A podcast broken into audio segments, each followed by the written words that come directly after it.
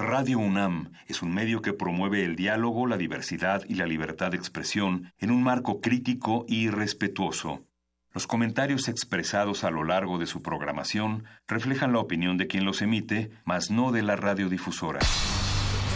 todas las drogas, crimen y son violadores. Yo quiero dejar muy claro ante todos ustedes.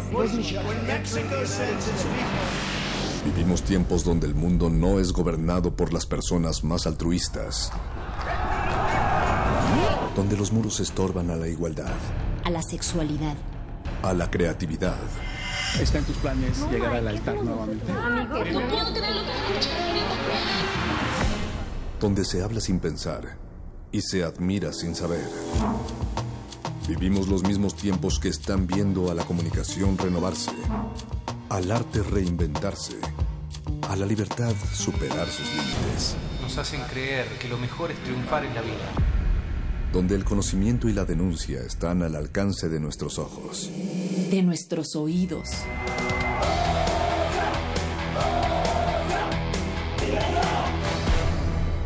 Resistencia modulada.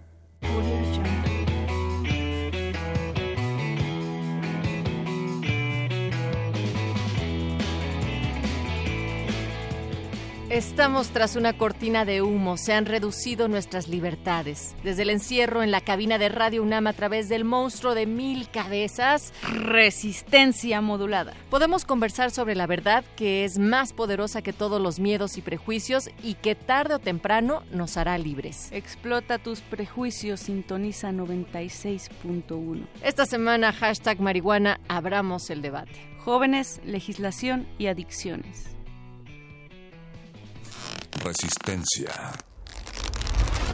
modulada.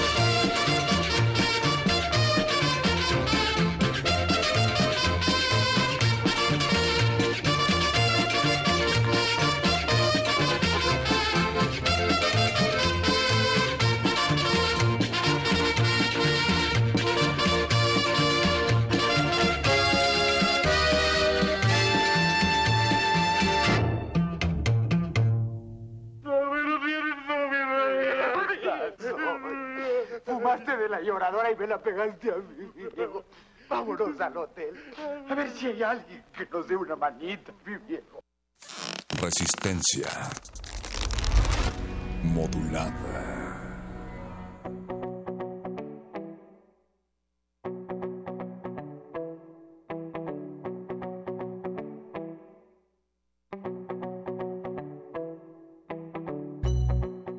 Desde este encerrón que tenemos en la cabina de Radio UNAM y los monstruos de mil cabezas que sí tienen nombre aunque no escuchen su voz, esta noche les estamos saludando en el 96.1 de frecuencia modulada Radio Universidad. Y está el señor Agustín Mulia en los controles de esta operación, Alba Martínez en la continuidad y en la producción ejecutiva Eduardo Luis. Y de este lado del micrófono mi queridísima Mónica Sorrosa. Así es, Natalia Luna, queremos borreguearlos de esta buena vibra que traemos hoy y también eh, pues un poco de contagio del tema semanal, pero también de reflexión, que las ondas gercianas de esta resistencia modulada nos digan qué piensan acerca de nuestro tema semanal que es. jóvenes, marihuana, abramos el debate.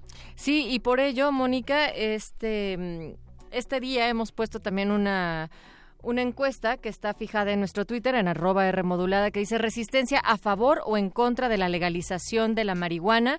El 85% ha votado a favor, hay un 15% en contra y ustedes nos pueden seguir diciendo qué es lo que piensan a través de nuestro Twitter o también estamos en el Facebook como Resistencia Modulada. Pero también hay otra arista muy importante en esta temática que has planteado, Moni, que tiene que ver con la guerra en contra de las drogas. Hay un que se ha dedicado precisamente a reunir jóvenes de comunidades afectadas por esta guerra contra las drogas en el continente americano y lo hacen a través de talleres interactivos, conferencias, debates, donde ellos aprenden a pensar de una manera crítica, pero sobre todo transnacional, sobre la relación que existe entre las drogas, la política de drogas y también de la violencia asociada a estas. Estamos hablando de Catalizador, unos compañeros que ya son amigos de Resistencia Modulada, nos visitaron el año pasado cuando apenas se iba a lanzar acá eh, el primer el primero de estos cursos, ya hay resultados, ya se llevó a cabo y por ello nos visita en cabina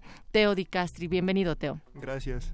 Teo, eh, pues me gustaría decir un poco de tu gran currículum para que los que nos están escuchando del otro lado de la bocina o de la computadora sepan que Teo es graduado del Colegio del Mundo Unido Mainindra en, de la India tiene una licenciatura en neurociencias en la Universidad de Columbia y una maestría en historia y filosofía de la ciencia en la Universidad de Cambridge. O sea, no es poca cosa. Sus intereses incluyen la investigación enfocada en la interacción entre la psiquiatría, las, las neurociencias, las políticas de droga y la historia del placer. Teo ha sido facilitador para un programa de radio para jóvenes y un programa de horario extracurricular en Nueva York. Actualmente radica en la Ciudad de México, donde trabaja como escritor, editor, investigador y artista. Teo, pues bienvenido. y, justo como Teo es originario allá de em, Canadá, esta conversación incluso se puede tornar un poco spanglish, dependiendo de qué de a dónde nos lleven algunos de las definiciones y demás, entonces para que sepan ustedes resistencia. Y eh, también hemos puesto en nuestro Twitter el Twitter de Catálisis para que los puedan empezar a seguir y ver de qué va. Cuéntale a grosso modo al auditorio, Teo, de qué trata Catalizador, además de esta descripción que ya dábamos. Eh, pues sí, eh, la idea es precisamente abrir una conversación donde realmente no hay mucho espacio para tener conversaciones así. Uh, Catalizador surgió de conversaciones entre un grupo de amigos de todo el continente americano sobre nuestra educación de drogas que recibimos cuando éramos jóvenes. ¿Y, qué conclusiones tenían, por ejemplo, ahí? ¿Qué reflexiones existían sobre la falta o el tipo de educación? Sí, totalmente la falta. Todas nuestras educaciones fueron muy prohibicionistas, no había mucho espacio para discutir, para pensar de una manera, manera más crítica y entonces eso eh, decidimos de abrir un espacio donde podamos hablar de drogas de una manera más amplia no solamente en el, uso uso individuo pero también en todo el contexto política social y geopolítica. Y cuando pensaron en el curso Teo em, y cuando lo trajeron acá a México tenían mapeadas algunas de las comunidades que les interesaba reunir a jóvenes, porque además también sería importante destacar que es de 16 a 19 eh, años. Este año es de 15 a 17. 15 a 17, se ha ah, reducido, ¿no? Pero el pasado fue de 16 a 19. Sí, exacto, el, verano pasado. ¿Por qué se elige ese rango de, edad? Este? Pues creo ya cuando estamos un poco más, como a 19, estamos en la universidad y hay, hay más oportunidades para abarcar con, estos temas. Reflexión. Ah, sí, ah, entonces queremos ah, empezar un, poco más, más jóvenes todavía. Creo también en estas edades es el, el tiempo cuando estamos como formando nuestras opiniones y todavía estamos abiertos a pensar en, nuevas ideas y así que entonces retomemos lo de las comunidades. Ustedes tenían ubicadas cuáles les interesaban, digamos, como convocar o dijeron abrámoslo en general. abrimoslo en general y sí, pero sí tenemos aspirantes de mm, pueblitos en Colombia, en regiones donde ah, siembran coca a eh, estudiantes mexicanos en, ciudades afectadas por la, violencia aquí, hasta Brooklyn en, Nueva York, donde enfrentan como police brutality y sí la represión policíaca. Ajá hasta Canadá donde estamos enfrentando una crisis de opiáceos así y Estados Unidos también Estados Unidos también.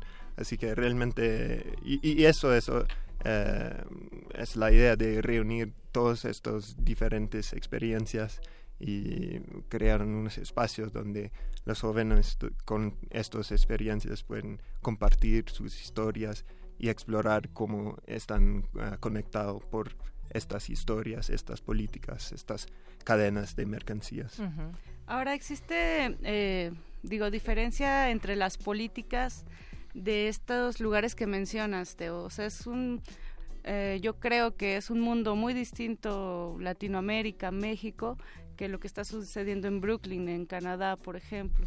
Entonces, ¿cómo hacer que ese conjunto de experiencias tengan aún así una retroalimentación eh, significativa para el proyecto que ustedes tienen? Pues sí, ese es un, reto de, construir un, programa que pueden como tratar de eh, las situaciones y, contextos diferentes y, también eso es, eh, exploramos las similaridades y los, las diferencias entre, por ejemplo, en Canadá estamos hablando de legalizar, pues eh, vamos a legalizar marihuana este año y todavía en, otros países no, no es así. Ni siquiera vamos adelantados en, la discusión, ¿no?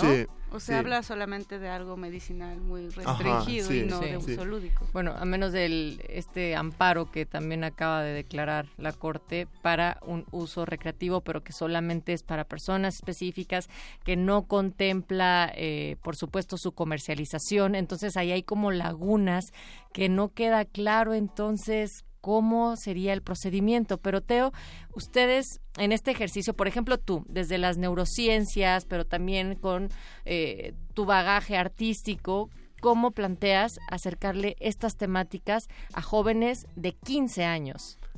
Eh, pues es, un, es un reto, pero la verdad el, el, año pasado vimos que están dispuestos para, para hablar de, de estos temas.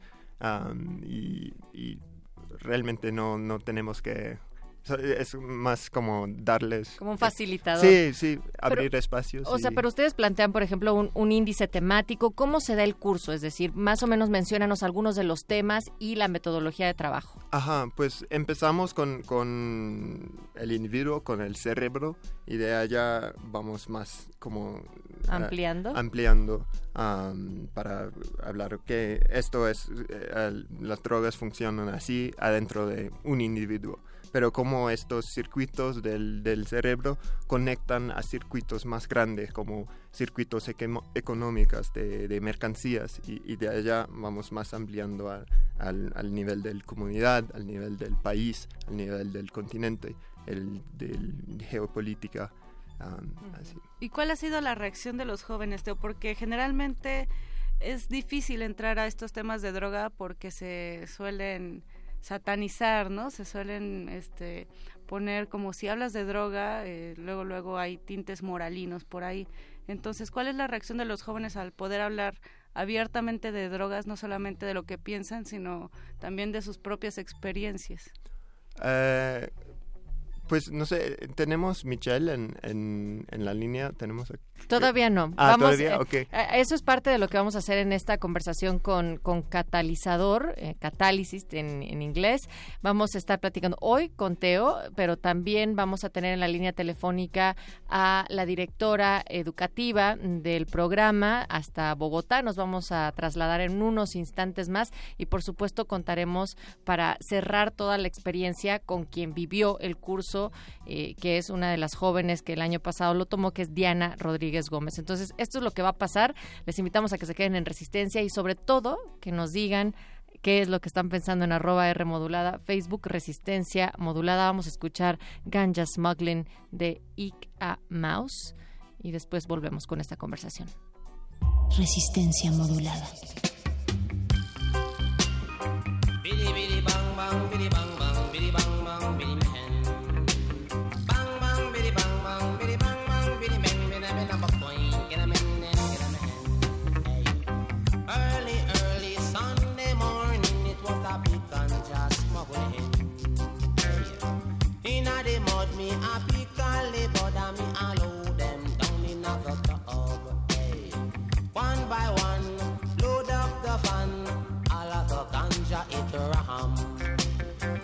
It on a plane, go we gonna Spain. Money just a pour like rain. Me just a muggle up the lane in a rope gold chain. Eh, hey, me and me girl named Jane. Bang gang, it bang gang, it men den den den. Better ben a mokoin, better men den get a yoin. Dang dang, did it dang dang, it men den, it men den, a men den, a men den, a men den. Down there in the ghetto I go where sufferation I once know. Mommy and daddy, all are we so poor. We all had to sleep on the floor. Storm it come and it blow down me door. Me have to nail up the window. Me shoes tear up, me toe dust a show. Me no know where fi really run go. Mommy does a ball, poor, poor, poor. Me cry, she say, don't cry no more. Dang dang diddy dang dang, giddy men den den den, ben a ben a mo coins, den a men den get a coin. Dang dang diddy dang dang, get a men den den den, ben a ben a coin, get a men den get a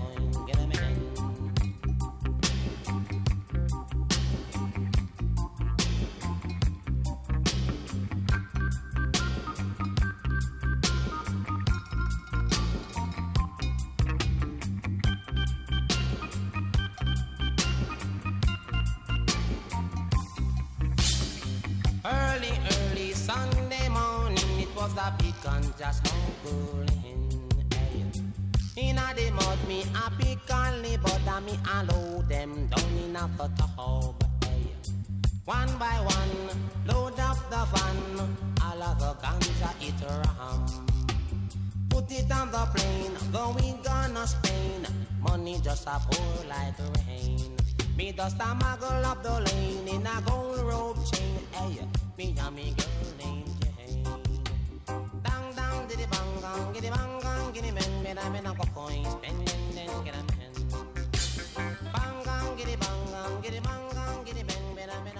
Me sigue tomando por loco. Él sabe lo que quiero es conocerte a fondo, ¿ves? No te da por romper jarrones o algo. Jamás. Menos mal. ¿Y te gusta la mota? Digo, la música. Es mi debilidad. ¿Qué? La música. Ah, sí. A los pípoles como tú les gusta de abute la música. Eso está muy... Resistencia modulada.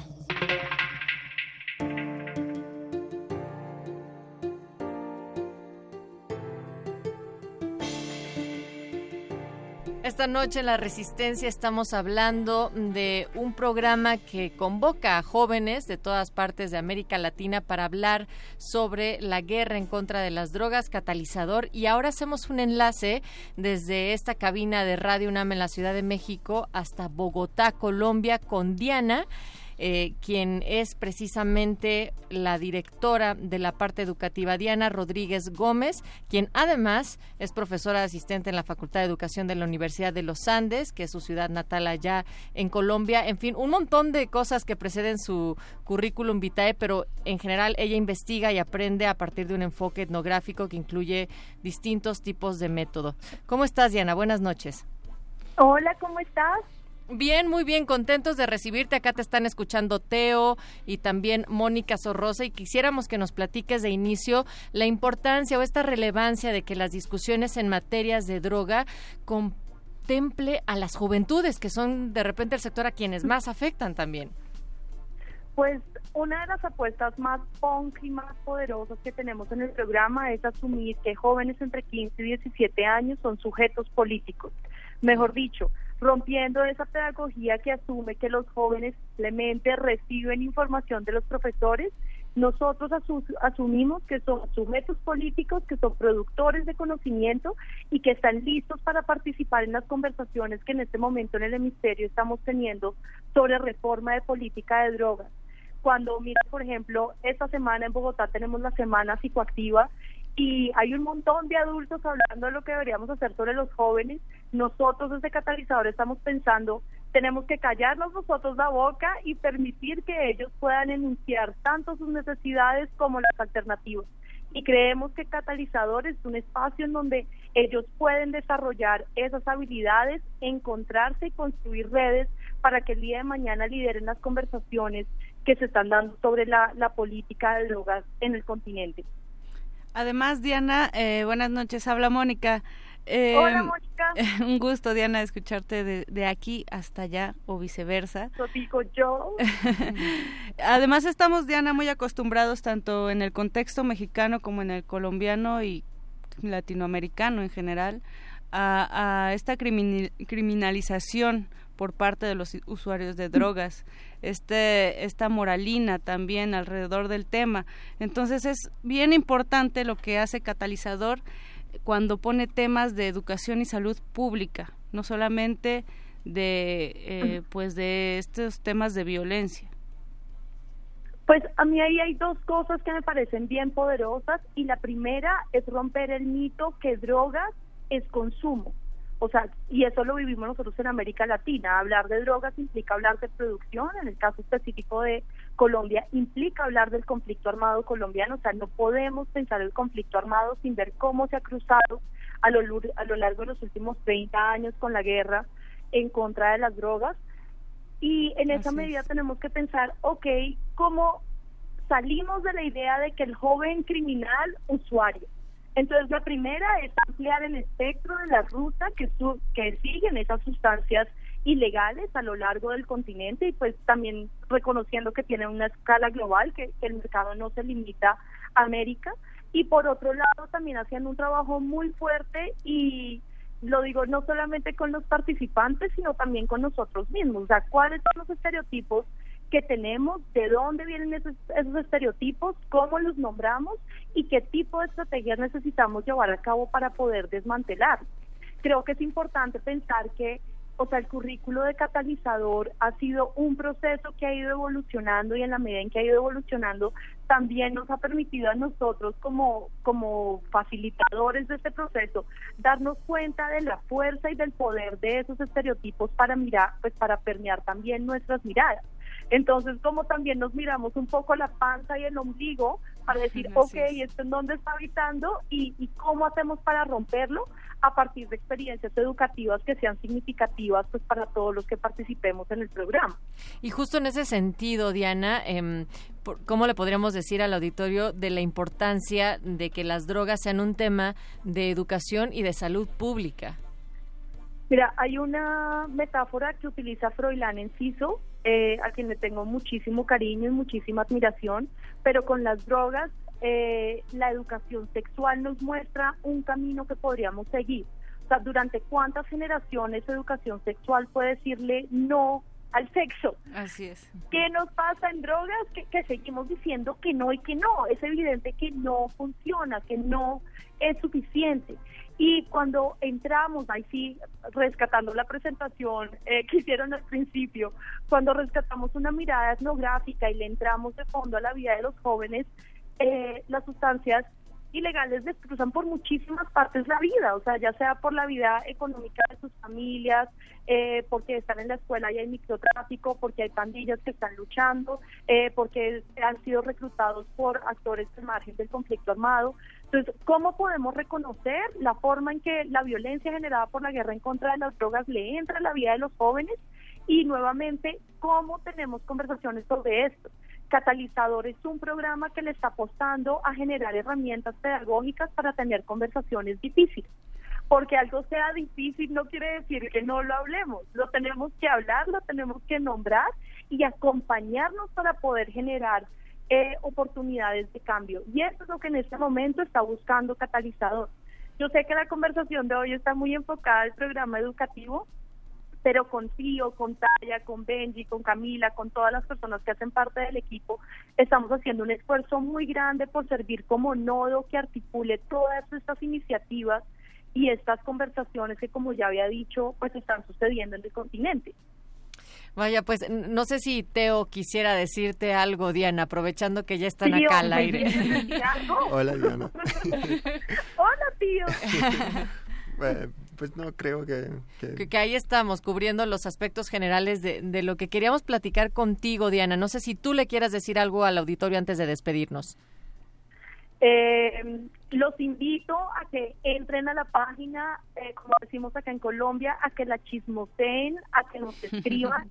Estamos ansiosos por entrar en contacto con profesores que estén interesados en estos temas, estamos ansiosos por entrar en contacto con jóvenes y todo esto de una mirada que logre, o sea, mientras que hay hombres locos tratando de construir muros, nosotros estamos apostando a construir puentes.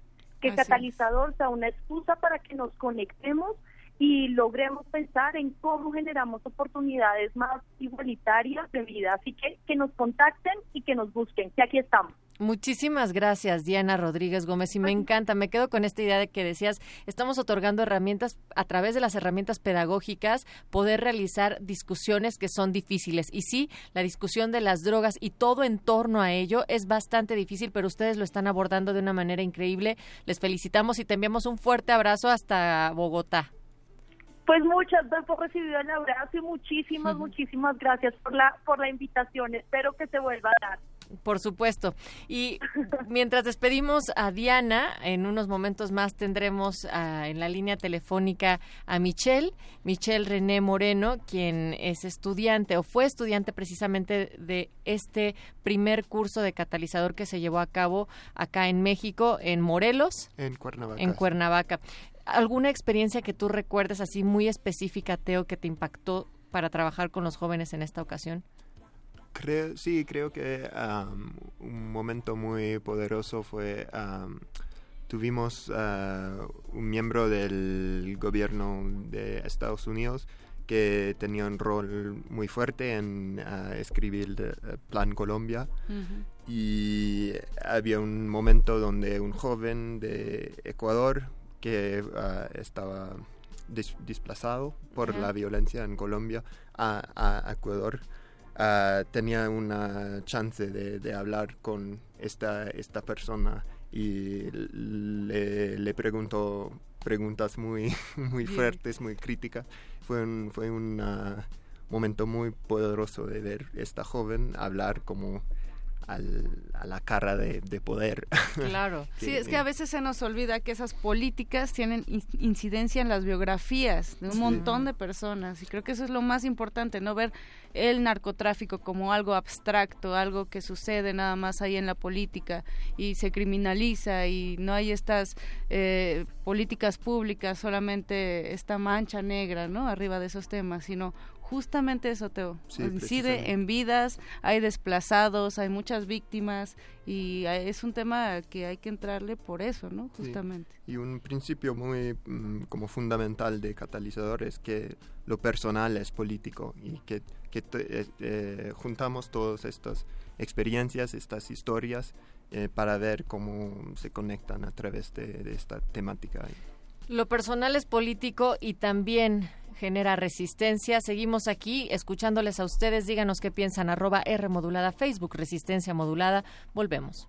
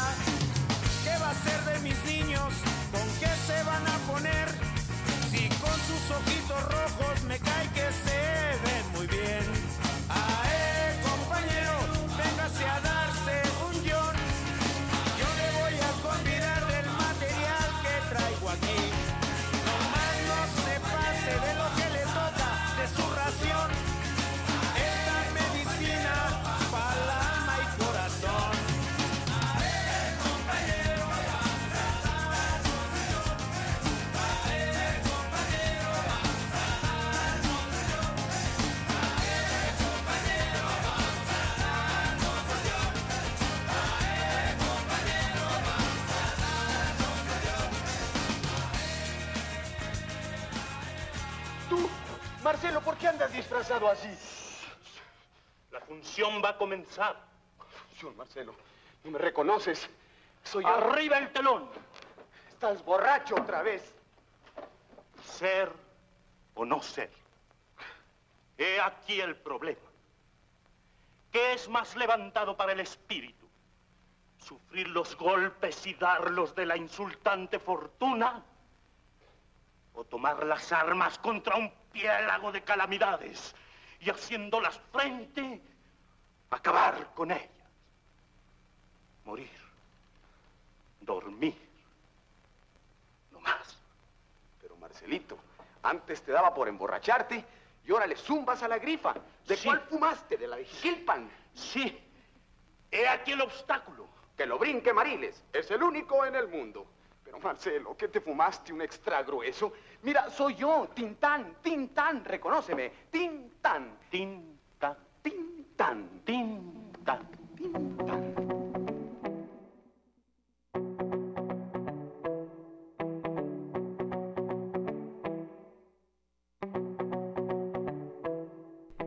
Oídos son extra gruesos, en forma cónica o de la manera en la que las tengan, gracias por seguir escuchando Resistencia Modulada. Estamos platicando con Catalizador, el primer proyecto enfocado en reunir jóvenes del continente americano para discutir y analizar la guerra contra las drogas. En esta cabina está Teo Di Castri y ahora vamos a llamarle a Michelle, Michelle René Moreno, que eh, pues nació en Ciudad Juárez, Chihuahua, pero fue un estudiante de 20 años que entró en esta primera parte de Catalizador.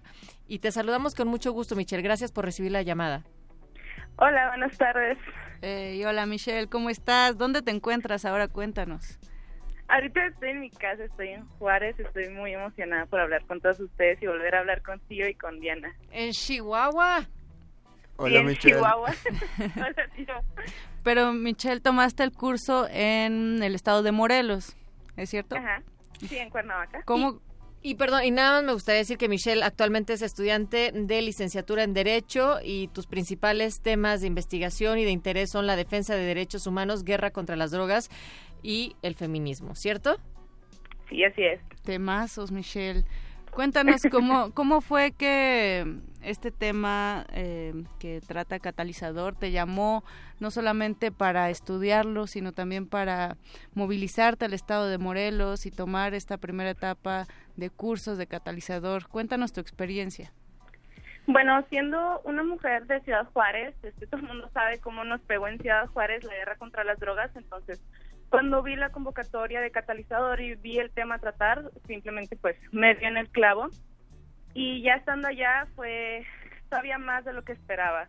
Catalizador es un programa eh, revolucionario, aunque suene exagerado, el cual nos hace abrir los ojos a los jóvenes de esta guerra contra las drogas, lo que realmente es esta guerra contra las drogas, que en sí fue una guerra previsionista, clasista, en la cual los daños colaterales fuimos los jóvenes, ¿no? Así. Entonces, Catalizador nos, nos enseñó, nos motivó a, a cómo mostrar resistencia a esta guerra y cómo luchar contra ella. Eh, Michelle, me surge también la idea de, o sea, ¿qué parte de toda esta guerra contra las drogas te afectó a ti de manera íntima?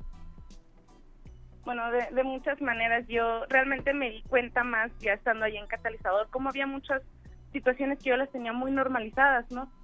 Eh, nos ponían en un día de curso una imagen de, de unas cobijas, un- un- una exposición de arte y decían, no, pues ¿qué creen que son ustedes o qué representan estas cobijas? Y muchos así como que, no, pues son cobijas usadas, son cobijas maltratadas. Y yo de volada levanté la mano y dije, pues son descobijados.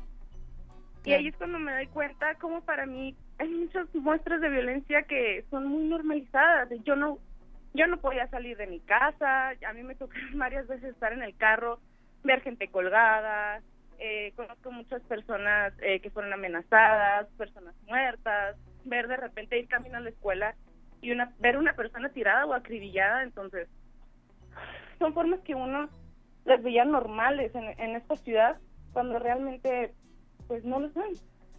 Claro, y que a partir de que tú eh, haces este reconocimiento, Michelle, de que la realidad que se vive en Ciudad Juárez es muy distinta a la de otros espacios, eh, ¿qué nuevos planteamientos te surgen a partir de este curso también que tomas en Catalizador?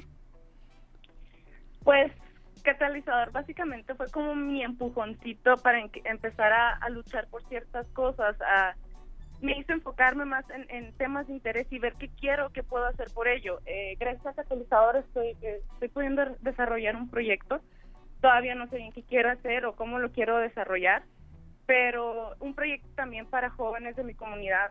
No creo en la indiferencia o en la no empatía de los jóvenes en, en mi ciudad, sino en la no información o que no hay espacios para ellos. Por lo tanto, eh, Catalizador me hizo como volverme a plantear qué se necesita hacer para los jóvenes.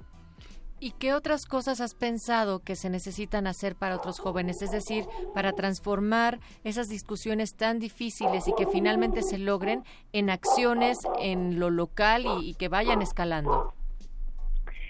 Pues yo siempre lo he dicho, Catalizador siento que es un programa que debería ser eh, planteado en todos lados, en todas las ciudades, en todos los estados, en todos los países.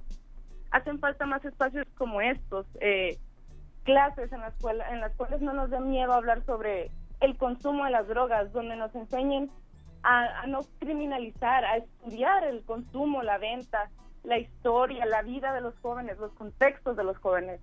Entonces, um, yo siento que una de las cosas más necesarias es esto, o sea, abrir espacios para los jóvenes como catalizador.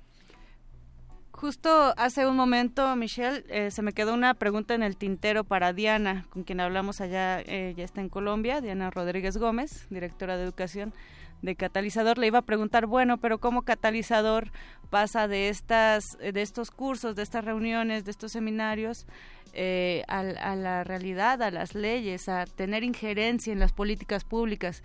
Y me parece que tu caso es un gran ejemplo de cómo so- no solamente tomas el curso, adquieres este conocimiento, ves esta nueva, eh, esta nueva realidad y ahora estudias eh, derecho y lo quieres poner es. en práctica y regresas a Ciudad Juárez para hablar con tu, con tu comunidad y para debatir en torno al tema. Me parece bien importante esto.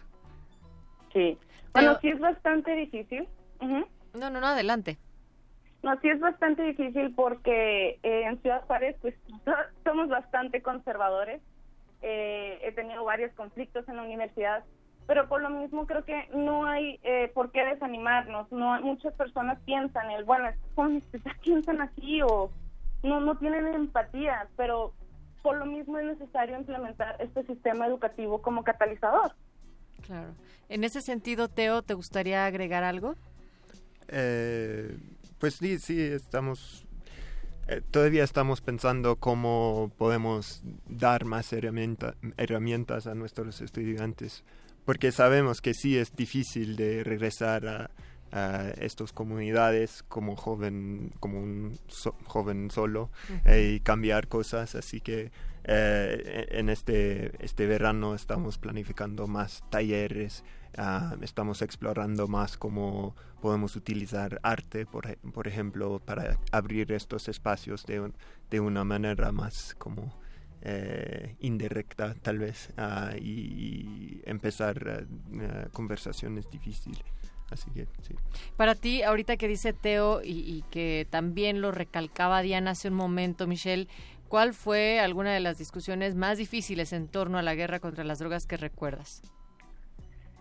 no sé, to- todos los días tuvimos discusiones muy polémicas, pero el día que hablamos sobre género, la importancia de la mujer en, la guerra contra las drogas y sobre todo yo siendo mujer viniendo de Ciudad Juárez, eh, hablábamos sobre, pues sí, o sea, nu- nuestro papel, nuestro rol y, y fue algo muy fuerte, fue algo muy pesado porque eh, no solo yo de Ciudad Juárez, sino las otras mujeres participantes compartíamos experiencias. Y sí, pues eh, fue algo fuerte, fue algo pesado, fue algo difícil de escuchar, pero también es como un, un empujoncito en sí, un, un catalizador para que ese miedo eh, sirva como un, un, un, aliento para luchar, para agarrar fuerzas y no callarnos. Entonces, Para seguir resistiendo, Michelle. sí, a seguir resistiendo. Tenemos eh, muy poco tiempo, pero quisiéramos que invites y que nos cuentes sobre eh, la exposición que van a tener con la entrega de los resultados del curso. Eh, pues sí, eh, va a estar el eh, 13 al 15 de ju- eh, julio, este, este julio. Ah, todavía no tenemos lugar, pero si consultas nuestra nuestra página vamos a vamos a ten- tener más información y sí invitamos a todos a ver. Y no nos gustaría irnos sin antes eh, que Michelle cerraras esta parte de las conversaciones que hemos estado teniendo. Eh, ¿Qué le dirías a toda la gente que en este momento nos está escuchando sobre la postura, o sea, como joven, como mujer, de la guerra contra las drogas en nuestro país? Simplemente que no se nos olvide que nosotros somos el futuro, nosotros somos los que luchamos. Como ya dije anteriormente, nosotros somos el daño colateral de esas guerras, somos los que sufrimos esas guerras. Entonces, nosotros somos quienes tenemos en nuestras manos el poder de cambiar todo esto. Y nada, o sea, postulen a catalizador, eh, es la mejor experiencia que van a tener en su vida y le deseo también lo mejor a, a los que fueron mis mentores y mis guías. Venga, pues muchísimas gracias, Michelle René Moreno, desde Ciudad Gracias. Juárez. Gracias, Michelle. Y por Gracias, supuesto, tío. gracias a ti, Teodi Castri, por estar acá en esta cabina. Vamos a estar pendientes de esta exposición. Ya nos dirán en dónde, a qué hora, todas las coordenadas y nosotros en Resistencia Modulada nos comprometemos a ponerlo en nuestras redes para que ustedes que nos están escuchando le den seguimiento a este tema. Así es, Natalia. Vamos a escuchar Wash It Out de Floating By. Y queda abierto este debate. El día jueves seguiremos platicando sobre marihuana, legislación y jóvenes. Y mientras, pues seguimos. Esto es Resistencia Modulada. Monday, Tuesday, Wednesday. It's all the same day. I wake up,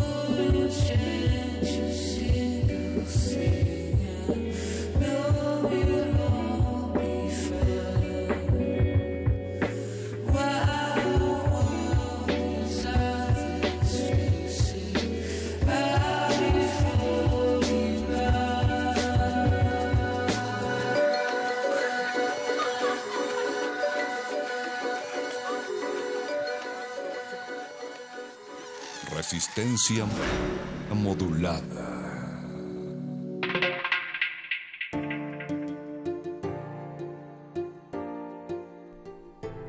Resistencia modulada, te seguimos preguntando a favor o en contra de la legalización de la marihuana. 85% dice a favor, 15% en contra. Tú puedes votar en arroba R modulada, Facebook Resistencia modulada. También andamos por ahí, Mónica Sotos. También si quieren agregar algo más al debate que no sea solamente a favor o en contra, nos pueden escribir ahí en el comentario. Nos Sí, o pueden sea, mandar- dense vuelo. Sí, sí, lo mejor siempre es Viájense. darse vuelo.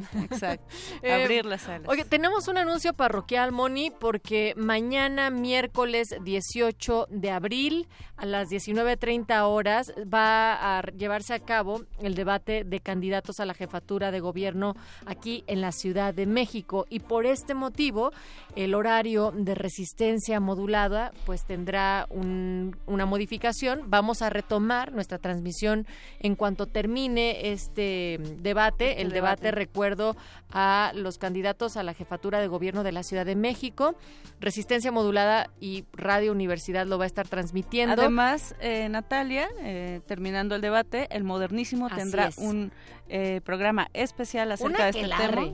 Sí, sí. Van a estar platicando sobre, oíste que dijo esto, que el otro, que hoy, con Pero puros va a ser especialistas sobre el tema. Súper buenazo, no se pierdan el modernísimo el día de mañana. Y bueno, nosotros antes de pasar a la cabina cinematográfica de resistencia modulada, les dejamos con la tercera entrega de violencias feminicidas, PDP y resistencia modulada. Periodistas de a pie y periodistas de a pie y resistencia y resistencia modulada presentan Violencia feminicida, parte 3 de 3. Machismos en línea, la violencia real en el mundo virtual. Me- me- me- menstruadora, menstruadora fue el nombre que Luisa Velázquez dio a la cuenta de Twitter creada para ampliar su activismo lesbo-feminista. Desde que emitió sus primeros tweets, comenzó la ola de hostigamiento de ciberusuarios que se decían agredidos por sus publicaciones. En los comentarios hablaban de violarme, matarme y colgarme. O primero matarme y luego violarme y luego colgarme.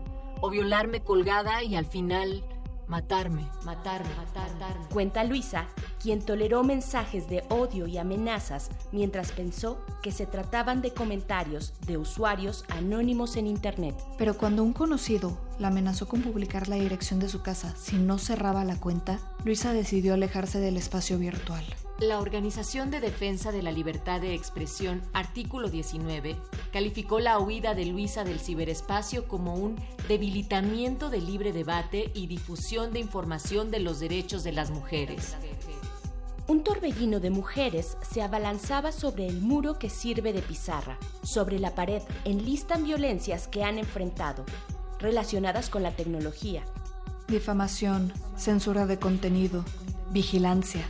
Difusión de contenido íntimo sin consentimiento, robo de identidad y hackeo de cuentas de redes sociales, correos electrónicos y sitios web.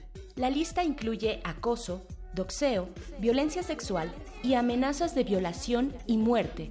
En el encuentro Construyamos una Internet feminista, varias activistas que han enfrentado agresiones virtuales se reúnen para reflexionar sobre el impacto de este tipo de violencia.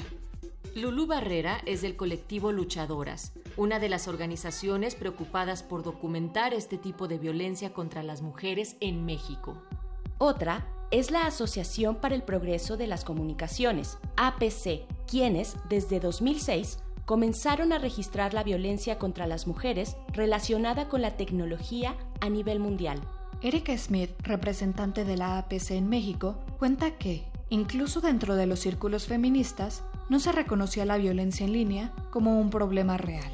Como es virtual, no es real, solían decir. Lo primero que la APC descubrió fue que, al contrario de lo que se planteaba en algunos espacios, no es un problema de primer mundo. Los abusos se cometen contra mujeres de cualquier nivel socioeconómico. En Serbia, Colombia, República Democrática del Congo, Pakistán, Kenia, Filipinas y México. Otros hallazgos fueron, las mujeres de 18 a 30 años son las más vulneradas en espacios digitales y en el 41% de los casos el abuso es cometido por una persona conocida. Quizás la evidencia más contundente que arrojó el trabajo de la APC fue que el 11% de los casos de violencia virtual escalaron a violencia física. Liliana Zaragoza Cano es cofundadora de una iniciativa que promueve la autodefensa Hack Feminista. Frente a un grupo de activistas feministas, habla sobre cómo las dinámicas en el ciberespacio son semejantes a la del espacio público. Otras comunicadoras y organizaciones como la APC han planteado que el primer paso para combatir la violencia en línea contra las mujeres es reconocer que las mismas formas de discriminación de género que configuran las estructuras sociales, económicas, culturales y políticas se reproducen en línea. Para el segundo trimestre de 2015, el INEGI contabilizó 62.4 millones de usuarios de Internet en México, lo cual representa el 57% de la población. De cada 100 usuarios, 49 son mujeres. Erika Smith, de la APC, considera que uno de los mayores problemas es que en México la violencia relacionada con el uso de Internet no está considerada en la legislación. Tendríamos que comenzar por reconocerla. E incluirla en las legislaciones existentes, como la Ley General de Acceso de las Mujeres a una vida libre de violencia y la Ley Federal para Prevenir y Eliminar la Discriminación. Consulta este y otros reportajes en www.piedepagina.mx.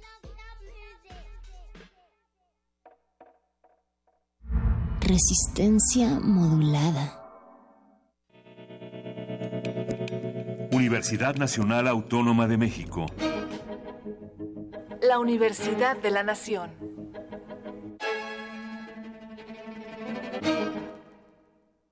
Ingredientes para hacer la pócima de la diversión. Ancas de rana intrépida. Ratones de laboratorio. Plumas de pollo creativo. Mm, medio litro de carcajadas. Y listo. Revolvemos todo y decimos. Hocus Pocus, la revista de los peques y no tan peques. Todos los sábados de las 10 a las 11 de la mañana por el 96.1 de FM. Diviértete aquí en Radio UNAM. Habla Ricardo Anaya, candidato de la coalición por México al frente. Para recuperar la paz, está claro que tenemos que cambiar la estrategia de seguridad. Hoy tienes dos opciones muy distintas. Andrés Manuel propone pactar con los delincuentes. Pero eso ya se intentó en otros países y la violencia aumentó. Yo sostengo que hay que enfrentar el problema, pero con prevención, con inteligencia, con fuerza y tecnología, para asegurar que tú y tu familia vivan en paz. PRD. ¿Qué es todo esto, doña? ¿Que no oyó lo del peje? ¿Ahora con qué salió? Que quiere sacar a los narcos a la calle, que si el perdón, que no sé qué. Imagínese cómo se va a poner esto. Tengo miedo. Tranquila, va a ganar Mid. Confía en mí. Voy a ser tu presidente y en mi gobierno los delincuentes estarán en la cárcel y en México viviremos en paz. José Antonio Mid, candidato a presidente de la República por la coalición Todos por México, PRI-PBM Nueva Alianza, PRI. PRD. Izquierda hoy. Hay decisiones que pueden cambiarlo todo. Puedes hacer o no hacer, avanzar o retroceder, subir o bajar. Lo importante es que hagas lo que hagas, tú decides. ¿Dónde trabajas? ¿Cómo te mueves? ¿Quiénes son tus amigos? ¿En qué creer? Eres dueña o dueño de tu vida. Eres libre. Tienes derechos. Tú decides. No leer suena así. Así. Así. Y así suena leer. Fiesta del Libro y la Rosa 2018. Escucha la transmisión especial de Radio UNAM el sábado 21 y domingo 22 de abril, de las 15 a las 17 horas, por el 96.1 de FM. Sí mereces tranquilidad. Radio UNAM, experiencia sonora.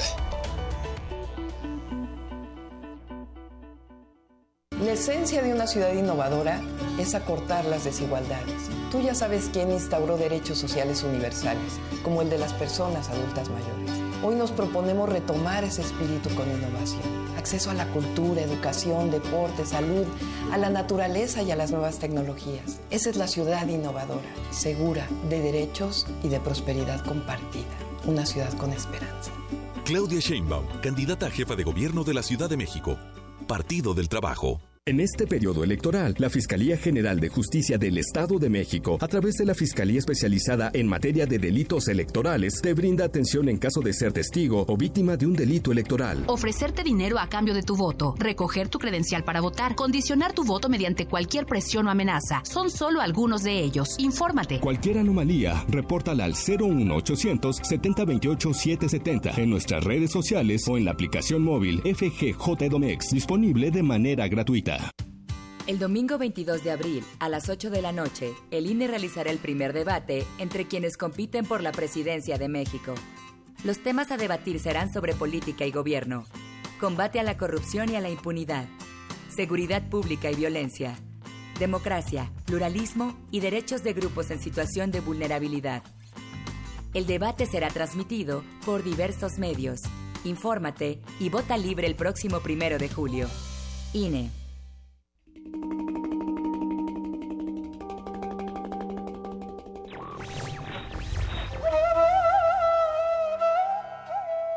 Donde mora la libertad, allí está mi patria. Benjamin Franklin.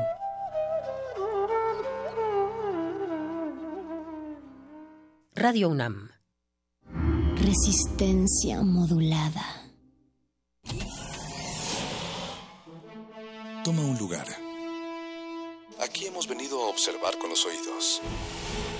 La imagen no es una idea fija. Se ajusta a todas las visiones y todos los géneros. Miremos y discutamos. De retinas. Un horizonte sonoro para vivir el cine. De, retinas. Yo no quiero eso, lo único que quiero seguir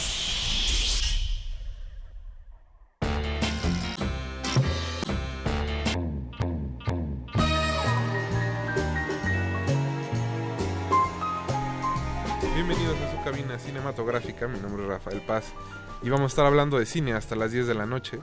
Muchas gracias por estarnos escuchando y recuerden que estamos en el 96.1 de FM. Don Agustín Muli está en los controles, Mauricio Orduña está en la producción, Betoques y Natalia Luna están allá afuera de la cabina. Y aquí a mi derecha está Jorge Javier Negrete. ¿Qué tal, Rafa? Buenas noches. ¿Cómo estás, Jorge? Bien, bien. Aquí ya listo para soñar en otro idioma. Ah, qué bonito. Empezaste. Pues oye, es que estamos, eh, como siempre aquí en Derretinas, eh, con una ocasión especial y para hablar una vez más de cine mexicano. Que es en realidad lo que nos preocupa, que nos concierne. Lo que nos seguido. ocupa y nos preocupa. Pero como bien dices, pues vamos a estar hablando de Sueño en otro idioma, esta película mexicana que si no me equivoco en el 2017, a principios del 2017 ganó en Sundance el premio del público. Así es. Después volvió a ganar el mismo premio en Guadalajara. Y bueno, prácticamente donde se ha parado el público ha dejado buenos comentarios. Ha, ha- ha generado una buena respuesta entre el público que esperamos que ahora que ya viene su estreno comercial, pues también eh, pueda este, conectar con las audiencias mexicanas que cómo ha batallado el cine mexicano este año en ese sentido. ¿no? Bueno, es que también empezamos un poquito lento. Arranca- tardamos en arrancar, pero esperemos que ya este, conforme avance el calendario la situación vaya mejorando poco a poco. Y pues para hablar de la película tenemos en, vamos a tener la compañía de su director Ernesto Contreras, que eh, seguramente lo recordarán por películas como Párpados Azules, Las oscuras primaveras. y el documental de Café Tacuba del que Mauricio Orduña es muy muy fan, que se llama Seguir Siendo, que codirigió con José Manuel Cravioto. y bueno, también nos acompañará una de las actrices protagónicas de la película, Así es. Fátima Molina. Y más adelante, eh, Alberto Acuña Navarijo no nos acompaña esta noche aquí en cabina. De cuerpo presente. Sin embargo, de todos tendremos una barajazo. Y a finales del programa vamos a estar hablando con la Filmoteca de la UNAM para todas las actividades que tendrán en la Feria del Libro y la Rosa. No, pues como siempre, cargadito. Es un programa muy movido, así que ¿qué te parece si iniciamos con algo de música? Arráncate, Rafa. Eh, las canciones de esta noche pues están dedicadas también a Sueño en otro idioma. En este caso son canciones en español cantadas por artistas que no son hispanos. Muy bien. Así que arranquemos con Échame a mí la culpa de Albert Hammond Sr. Uh. No se despeguen, están en resistencia modulada.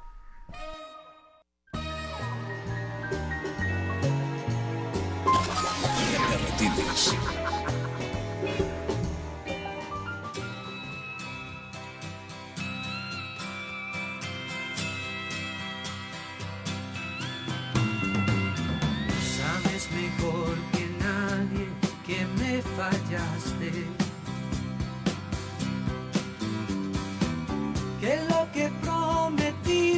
se te olvidó.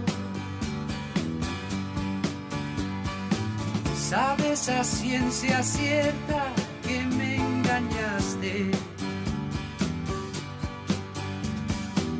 Aunque nadie te amaba igual que yo. Lleno estoy de razones para despreciarte. Y sin embargo quiero más feliz. Y allá en el otro mundo, en vez de infierno encuentres gloria y que una nube de tu memoria me borre a mí. Y allá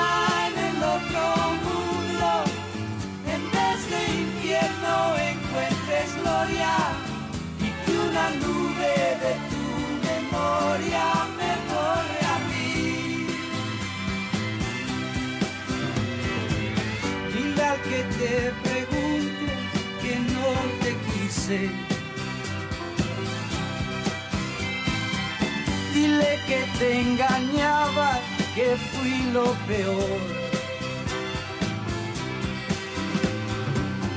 Échame a mí la culpa de lo que pasé. Cúbrete tú la espalda con mi dolor. Allá en el otro mundo. De retinas.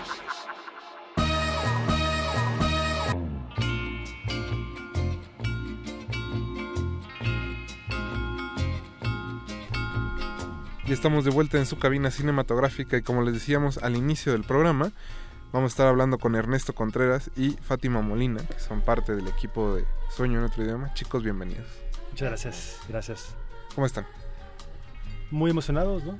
Ya felices de, este momento, por supuesto.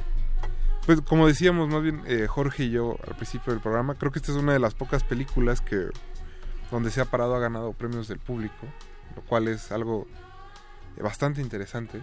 Entonces, ¿cómo se han sentido al respecto con eso? La verdad, eh, muy contentos, muy emocionados. Eh, hace más de un año fue el primer, el primer festival donde estrenamos, que fue en Sundance. Y fue un regalazo para todos, una sorpresa enorme y súper grata haber ganado el premio del público allá con, con esta película.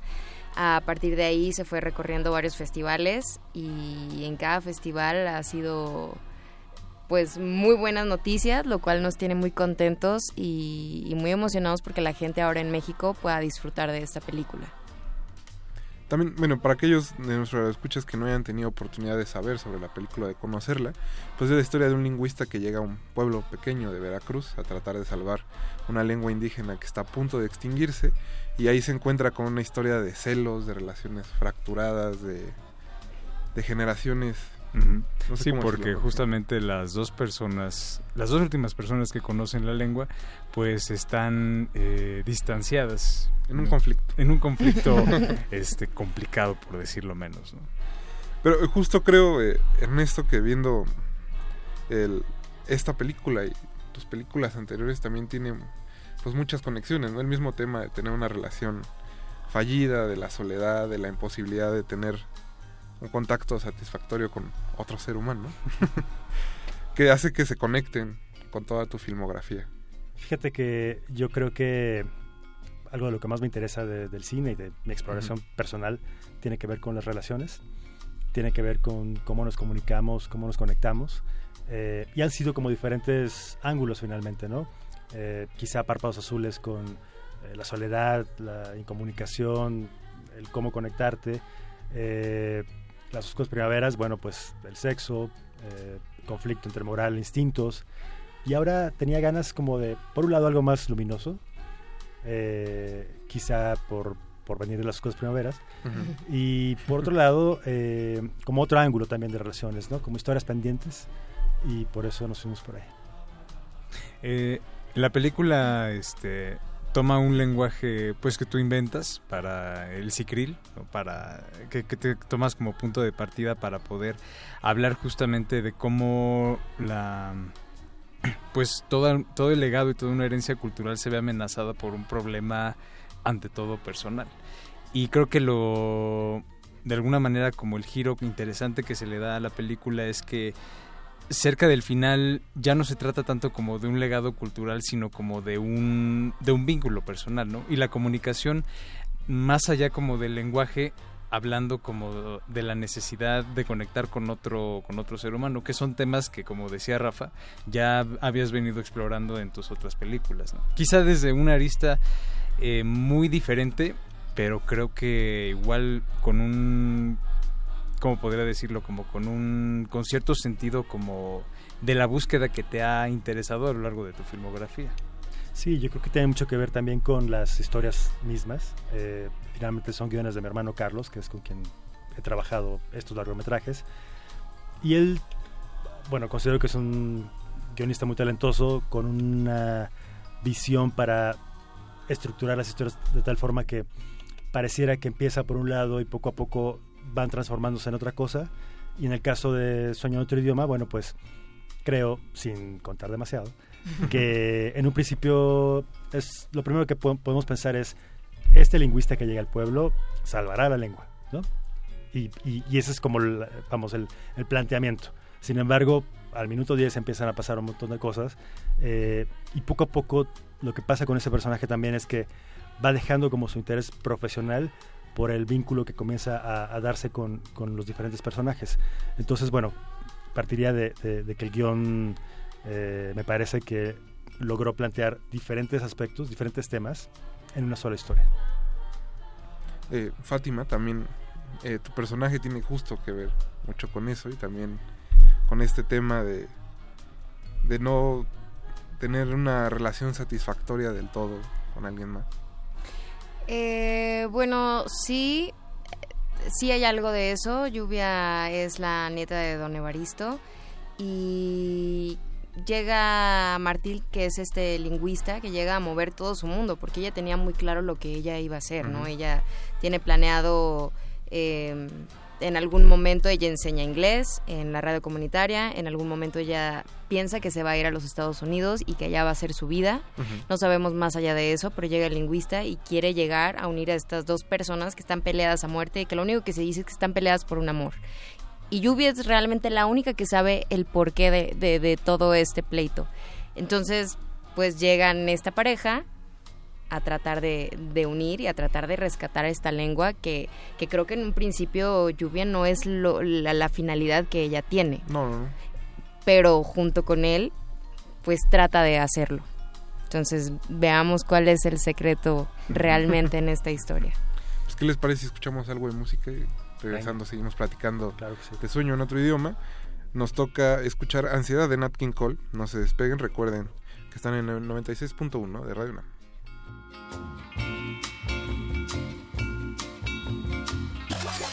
Te retinas.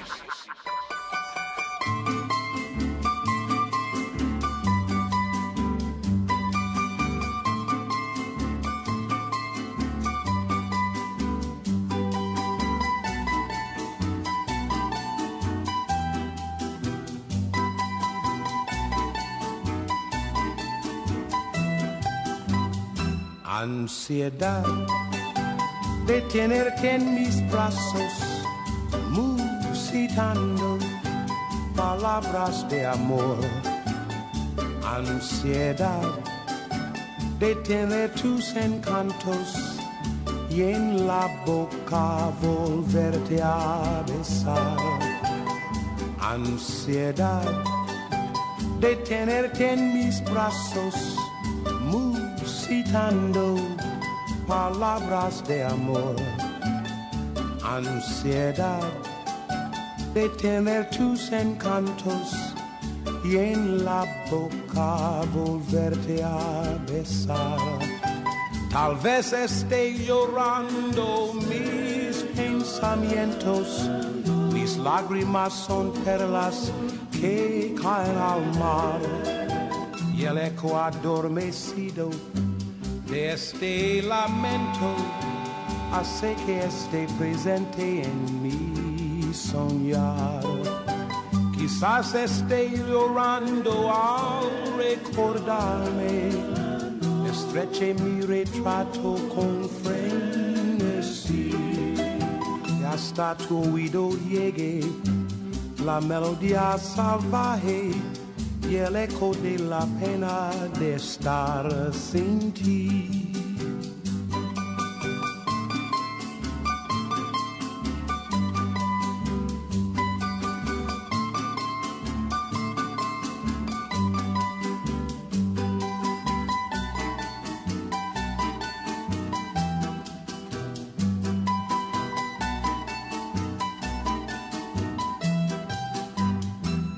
Ansiedad de tenerte en mis brazos, musitando palabras de amor. Ansiedad de tener tus encantos y en la boca volverte a besar. Tal vez esté llorando mis pensamientos, lágrimas son perlas que caen al mar. Y el eco adormecido de este lamento hace que esté presente en mi soñar. Quizás esté llorando al recordarme, estreche mi retrato con frenesí y hasta tu oído llegue la melodía salvaje y el eco de la pena de estar sin ti.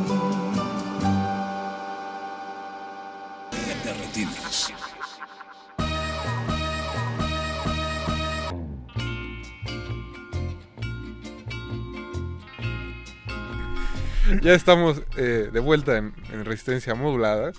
Recuerden que nos pueden contactar en redes sociales en, en arroba R modulada en Twitter y en Facebook como Resistencia Modulada. Seguimos hablando de sueño en otro idioma. Y Ernesto, algo que me llama mucho la atención desde la primera vez que vi la película, cuando, cuando me tocó leer la sinopsis antes de entrar a la sala en Guadalajara hace un año, es que los temas parecen sugerir una, una película completamente distinta, ¿no? Hay un, hay un pleito fraterno en el pueblo, hay este, bueno, sin vender de más la película, hay muchos, hay muchos temas que se tocan y que parecen pues propios de, de otro tipo de cine mexicano, digamos, que se dedica más a capturar pues las, las, ¿cómo decirlo? Las, las viñetas más, más fuertes de, de nuestro México. Pero esta es una película justo para, para cualquier tipo de público y creo que eso es muy interesante y algo positivo. Gracias. Pues sí, de hecho, mira, creo que cada película ha sido un viaje distinto, una aventura distinta, con apuestas distintas. Eh, y justo como comentaba hace rato, después de las oscuras primaveras, que fue como un viaje oscuro y con personajes Sí, herméticos un- y era una bajada al infierno pues prácticamente. sí, que, que, digo, tenía muchas ganas de contar eso y fue increíble, ¿no? Como poder construirlo y demás. Pero quería cambiar de canal, quería probar otras cosas y sobre todo esto que mencionas, como lograr una película que pudiera ser más accesible o más cercana, digamos, a, Ujú. a- a la banda, a la gente, y, y que se pudieran reír los personajes y que pudieran cantar y que pudieran pasarla bien. Sufrirían, sufrirían también, pero vamos, eh, por ejemplo, en Párpados Azules, eh, la primera indicación que, que compartí con Cecilia Suárez era de, ella no se ríe. O Y en efecto. Ella no se ríe. ¿no? Entonces, eh, y, con, y con Las Oscuras, pues otras cosillas por ahí, ¿no? Pero a lo que voy es, acá era simplemente como decir, ok, que corran, que se vea el espacio, que, que disfrutemos la selva, que disfrutemos el mar. Eh, no en un sentido eh, preciosista, ¿no? Sino simplemente porque creo que el cuento ameritaba como, como ese tono. No, y justo creo que el, el cambio de, de tono se, se nota bastante. Una de las tomas de las oscuras primaveras que, que más se me quedaron era esta del- de, las fotocopiadoras, donde que son unas fotocopiadoras que están en todos lados, pero al mismo tiempo resulta como muy abrumador verlas de esa manera. Y aquí hay es una película muy didáctica, ¿no? Como dices, hasta cierto punto muy muy positiva. Sí, yo creo que, que es, eh, diría que más esperanzadora también. Eh, y eso, yo, vamos, las reacciones que me ha tocado ver en el público en México, pero en otras partes del mundo también, es muy bonito, porque la gente se ríe y se conmueve y resulta muy entrañable ¿no? la historia para, para ellos. Eh, hay quien se queda con la historia de los viejos, hay quien se queda con la historia eh, de la lengua, hay quien se queda con la historia de amor, hay quien se queda con la parte místico, misteriosa, magicosa. Entonces eh, ha sido como, como una sorpresa muy agradable, ¿no? Como ver cómo se recibe, cómo se lee y, y que en mi experiencia como director en un cuarto largometraje, eh, pues es algo distinto. Que siempre después de ver las oscuras primaveras, ahora me imagino el infierno lleno de fotocopiadoras. Pero hay oficinas que así son. Hay oficinas que así son. Pero este, ahorita justamente que hablabas como de, de la de la luminosidad de la película, creo que algo que resulta clave pues es la colaboración que tienes con tu cinefotógrafo, con Tonatiuh Martínez, que bueno, es realmente muy, muy, este, muy bueno. El trabajo de diseño este, de sonido, que está muy, muy este, bien pensado. Hay muchas cosas ahí creo que son este, bastante buenas y que resulta a veces muy eh, escaso ver como en, en, el cine mexicano y por supuesto el trabajo con los actores, ¿no? Que es como, ha sido como una constante. Y en ese sentido creo que la pregunta iría como para los dos en cómo es el proceso con el que tú creas el personaje, qué tanta colaboración hay de tus actores, en tu caso Fátima, para este, crear a Lluvia y este, qué tanto ustedes colaboran eh, o cómo trabajan ese proceso. Pues hubo un trabajo de mesa previo a la filmación con Ernesto, hubo ensayos, hubo muchas pláticas. Eh, hubo creación de personaje a lo que nosotros creíamos, se lo platicábamos a él, pero finalmente yo creo que todos llegamos al acuerdo de, de llegar con una base a la filmación, porque el llegar ya a, tu locación, a, tu casa, al, al, espacio en el que vas a estar, te da otra cosa distinta. Y las indicaciones que recibes ya estando allá, eh, hubo escenas que para mí en lo particular eran otra cosa totalmente a lo que habíamos ensayado. Y eso me parece, o sea, de verdad me parece una joya para mí, porque eso también lo provoca él. Y para una actriz, para un actor, eso también, tener ese tipo de indicaciones, tener ese tipo de guía, de verdad es muy afortunado. Es mi parte favorita, ¿no? Como todo el proceso de relación con el actor. Por un lado, comenzamos por el casting, ¿no? Siempre hago como un casting tremendo, amplio, de ver a mucha gente. Nunca le pongo rostro a los personajes hasta antes de esa etapa de casting. Así que disfruto mucho ese momento, bueno, lo sufro también, obviamente, ¿no? cuando no aparece el, actor o la actriz. Em, pero el momento que ves que entra y ves la prueba y lo vibras, ¿no? Eh, es, es, cuando para mí comienza a surgir esa, esa magia. Pues. En este caso, por ejemplo, el primero que apareció fue Evaristo Mayor, que es eh, Eligio Meléndez. Después apareció José Manuel Poncelis, que interpreta a Isauro. Y yo estaba muy emocionado porque ya tenía a mis dos viejos, ¿no? Increíbles. Pero bueno, ahora tenía que conseguir a los jóvenes que idealmente se parecieran en algo y en el mejor de los casos pues fueran buenos actores.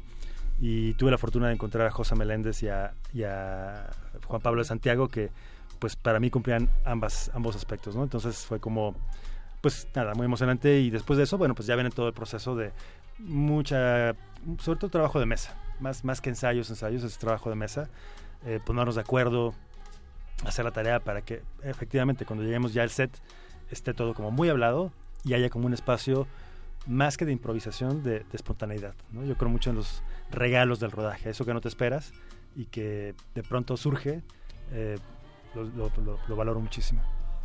Chicos, pues ¿qué les parece si escuchamos otra canción y regresamos para seguir hablando de Sueño en otro idioma? Le agradecemos a todos los radioescuchas que están del otro lado de las bocinas. Un saludo a Leslie Solís, a Enrique Figueroa, a Gina Cobos y a todos aquellos que nos están escuchando. Vamos a escuchar a Robert Wyatt y su canción Hasta siempre, comandante. No se despeguen, regresamos a Derretinas.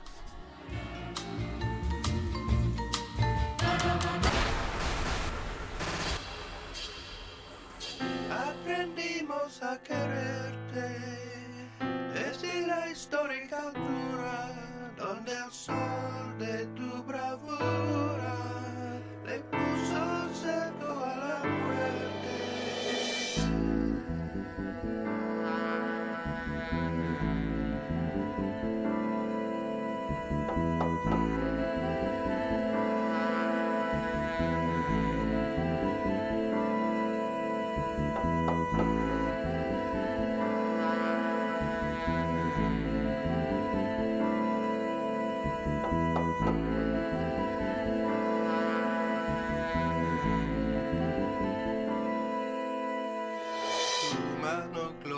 y fuerte sobre la historia dispara cuando todo Santa Clara se despierta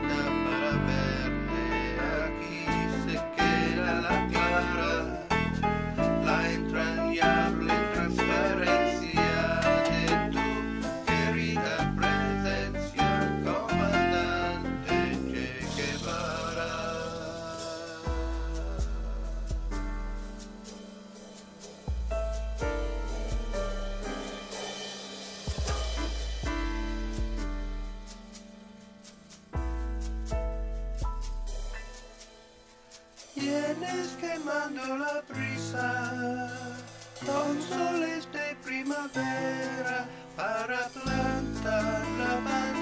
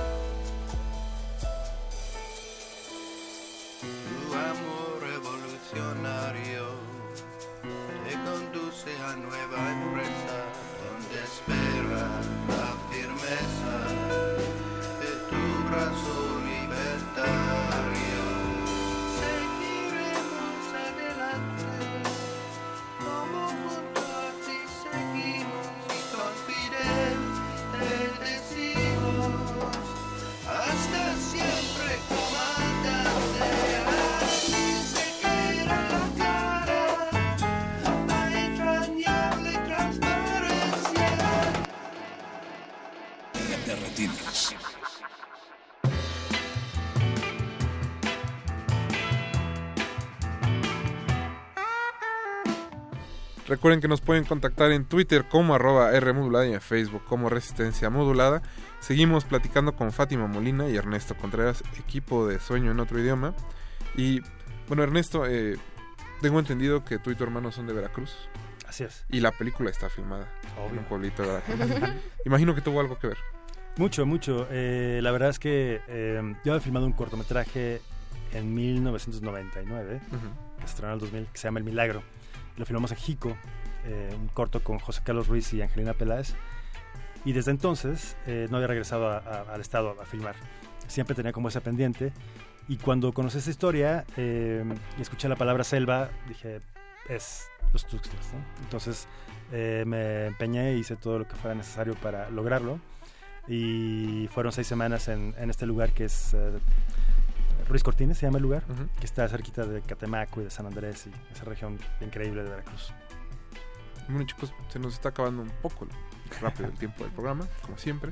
Pero bueno, Fátima, antes de, de que cerremos, ¿cuáles son tus próximos proyectos?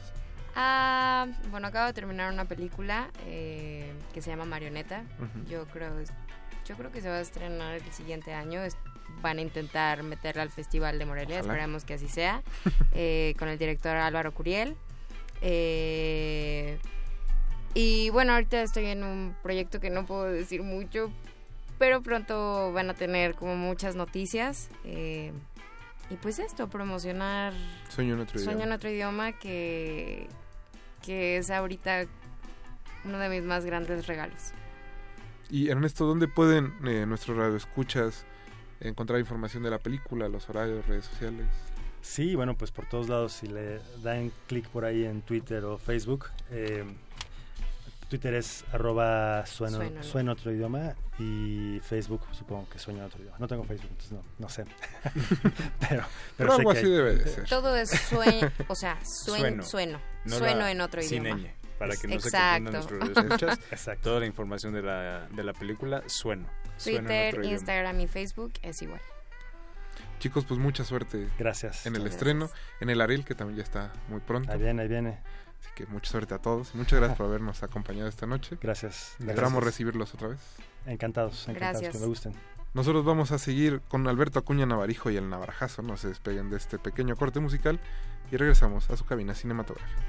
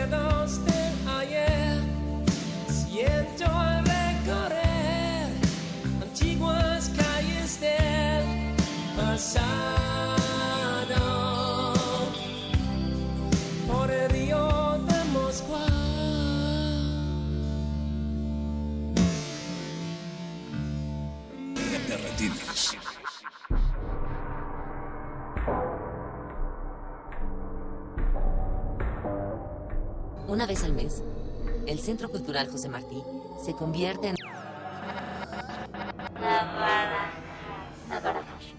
Sin gran publicidad, sin juguetes coleccionables, sin alfombras rojas, butacas finas ni sonido envolvente. También hay cine.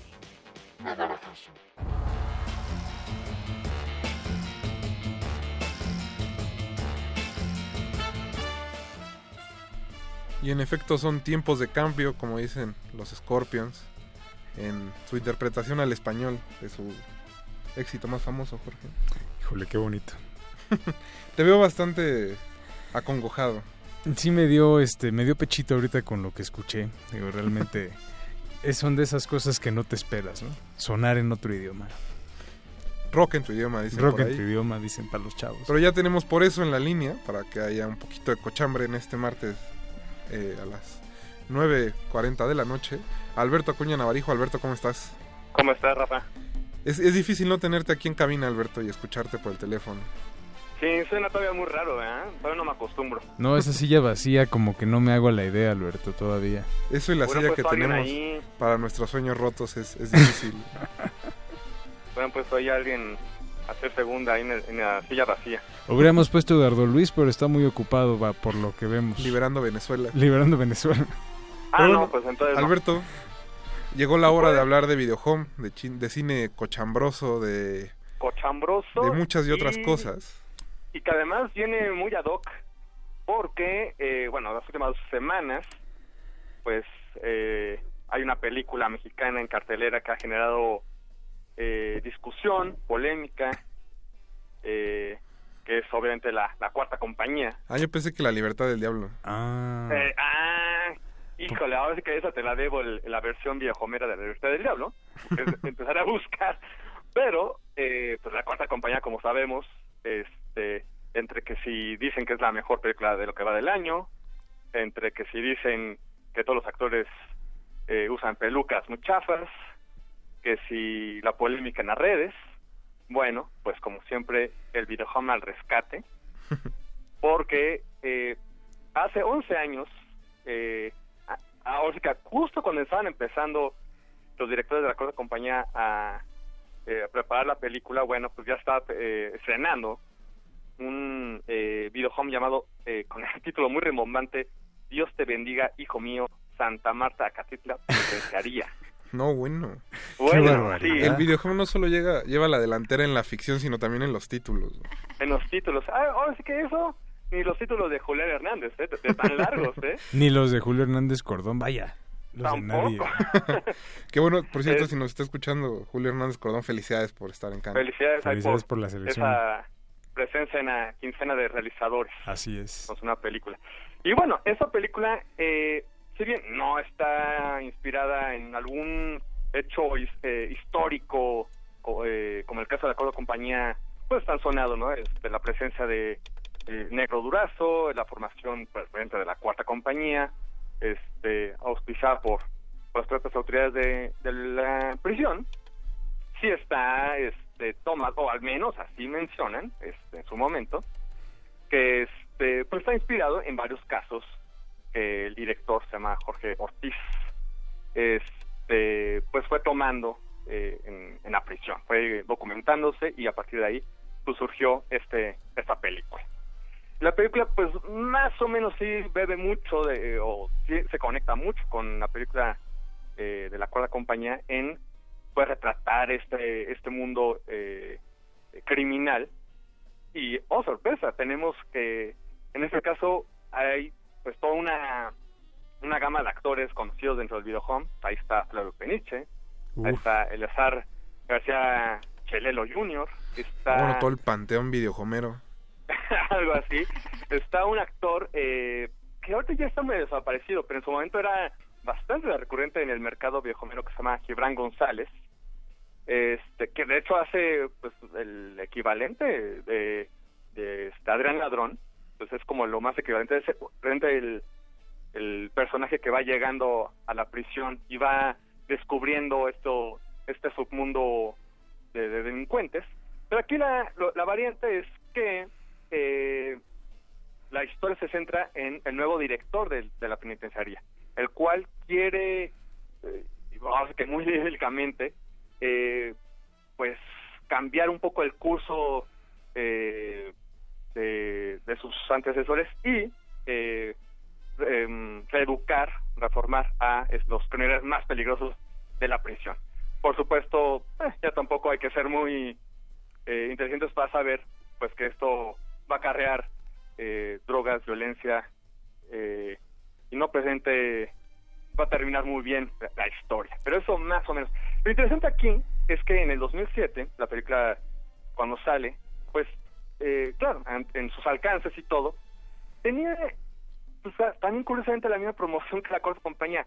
Filmamos en Santa Marta, hicimos un gran trabajo de producción, que claro, para la, para la época, eh, estamos hablando de 11 años, todavía eh, estábamos ahí la crisis ya del videohome medio presente, y que además presente es videohome, pues era una película bastante ambiciosa. De hecho, eh, muchos de los actores, eh, en un momento tuve la oportunidad de entrevistar a alguno de los actores, no presente por esa película, sino por otros eh, trabajos por ahí, eh, me lo mencionaban con mucho orgullo, decían, es que es la película más seria que hemos trabajado, es muy intensa, eh, estaban muy este, contentos con el resultado. Entonces, pues, ahora sí que para los que se quejaban un poco de acuerdo compañía, pues bueno, eh, más bien, eh, para los, de la- que se quejaban, pues mejor no vean este videojuego, pero los para los que les interesa, pues también está esta otra otra opción. Oye, pero las pelucas sí son convincentes ahí. Este, bueno, en el caso de Flavio Peniche no usa porque está pelón, entonces no. No, oye, Eh, si le- es que si vas a poner a Flavio Peniche, no le vas a poner una peluca, por supuesto. No, por eso. entonces, aquí aquí todo va este pelo natural, ¿eh? O sea, porque no no les alcanzó para las pelucas este ni ni para el vestuario, pero si bien no es tan convincente, este de cualquier forma creo que sí es un trabajo mucho más ambicioso, al menos en ese en ese momento.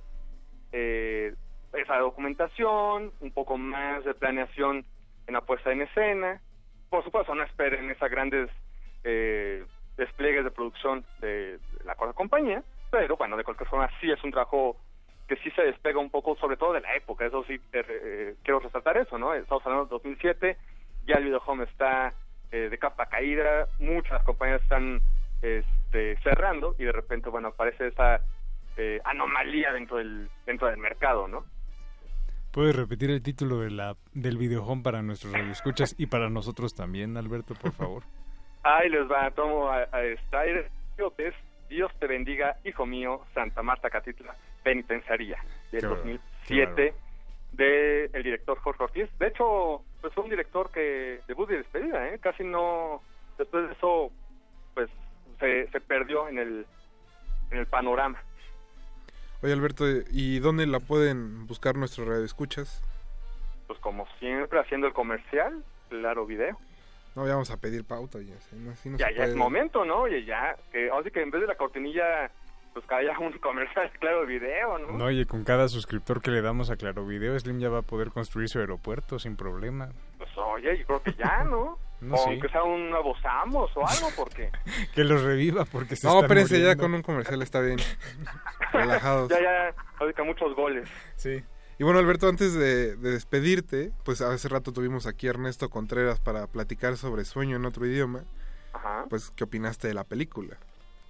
Ah, mira, a mí me, eh, me parece que se quitan un poco, que es un poco reiterativa al final. Me, me parece un poco reiterativa. Creo que es un gran, un gran cambio en la escenografía de Ernesto. Ya habíamos visto, bueno, sus dos primeras películas eh, de ficción, eh, que eran esos dramas eh, muy sombríos, muy pesimistas, sobre todo las oscuras primaveras, y por ahí también sus cortometrajes. Y aquí, si bien eh, retoma mucho de esos temas, eh, la, la imposibilidad de relacionarse, el miedo a comunicarse, aquí mucho más que, que nosotras, ¿no? Desde el título mismo, creo que sí da un salto de tema y de, y de, de tono, más bien. ¿no? A mí sí me, me agrada bastante la, la, la película y ojalá pues le vaya bien ahora en, en su estreno es, este viernes, ¿no? Así es. Pues ahí estuvo la participación de esta semana de Alberto Acuña Navarijo. Alberto, esperamos que la próxima semana nos estés acompañando acá en cabina. Ahí estamos, estamos presentes. Muchas gracias. Bueno, nos vemos. Adiós. Bye bye. Pues ahora sí que vayan a buscar su videohome, su cochambre de esta semana. Ya saben, suscríbanse al servicio. a ese servicio de streaming. A ese servicio de streaming. Donde siempre tienen videohome y donde al- yo creo que alguien ahí Alberto tiene un deal. Sí, seguramente tiene ahí su... Y no nos ha contado. Le dan su, este, su comisión por anunciarlo tanto, pero bueno. Nosotros vamos a seguir escuchando un poco de música. Digo, de, de covers. eh, de covers en español. Cantados por artistas no hispanos. Con motivo de sueño en otro idioma. La que sigue creo que es una sorpresa, Jorge. Híjole, es un- va a ser una sorpresa muy agradable para, para todos los radioescuchas, sobre todo para aquellos que son fans de Alejandro Fernández, que no son muchos. Como Don Agus. Vamos a escuchar como quien pierde una estrella. en una versión que viene desde el sol naciente. Hijo. En la voz de Roberto Takafumi. Así que abrochen sus cinturones y si van hacia su casa, pues disfruten en el tráfico de esta bella pieza musical. Nosotros vamos a regresar a Resistencia Modulada. No se despegue.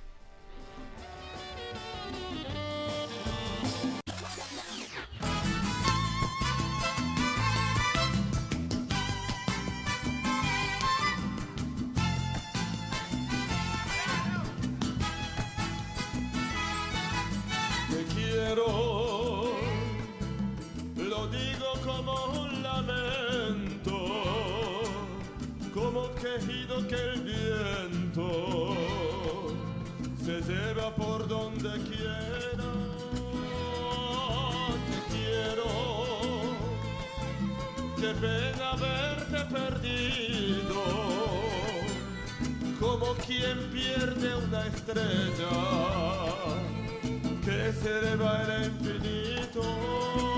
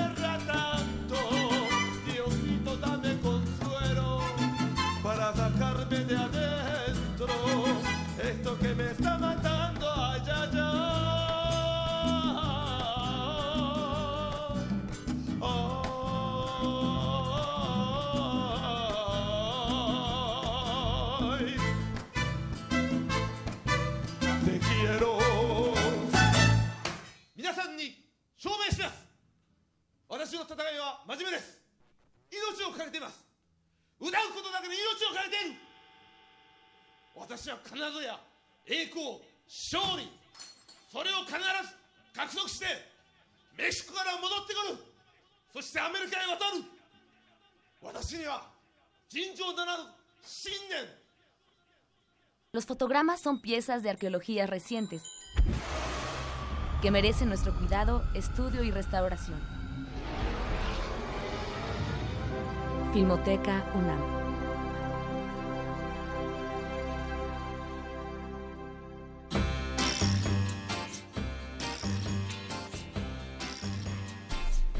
Y cerramos este programa escuchando a Roberto Takafumi con su versión de Como pierde una estrella y además vamos a platicar con nuestros amigos de la, Filmo de la Filmoteca de la UNAM y para eso tenemos a la profesora Carmen Carrara en la línea. Profesora, buenas noches. ¿Qué tal, Rafa? ¿Cómo estás? Y bien, es un gusto escucharla. A mí también me da mucho gusto. Gracias por invitarnos una vez más a su programa. Profesora, pues cuéntenos qué ha preparado la Filmoteca para la edición 2018 de la Fiesta del Libro y la Rosa. Pues mira, sí, exactamente, esa es eh, la fiesta que nos está esperando para este fin de semana. Tenemos como siempre un stand con las, este, tenemos ahorita eh, un ciclo también de cine muy importante. Ya ves que estamos este, festejando o recordando 200 años del maravilloso Frankenstein. Eh, ya saben, este, eh, que vivo y vivo año con año en toda, sobre todo en las juventudes, ¿verdad? De la Mary Shelley. Entonces tenemos en esa programación, en nuestras salas de cine, eh, tenemos el, la de 1931, el Frankenstein, luego el hijo de Frankenstein, y bueno, películas más o menos que nos recuerdan toda esa época, como Metrópolis también, y empieza, nosotros montamos el día eh, 20, empieza la fiesta del libro rosa, 20, 21, 22 y 23, y montamos desde el día 19 nuestro stand para la venta de libros, de películas, y tenemos también una novedad, un libro de Fernanda Solórzano, muy, muy interesante sobre cine, que se llama Los misterios de la sala oscura. Fernanda Solórzano es una gran escritora, es un libro muy bien escrito, va a estar la autora ahí, va a estar una, a haber un- una conversación con Adriana Cortés Colofón, va a estar a la venta el libro y posiblemente hasta esté firmándolos ahí Fernanda Solórzano. Esa es una, una de las grandes novedades que tenemos, va a estar en las salas revueltas el domingo 22.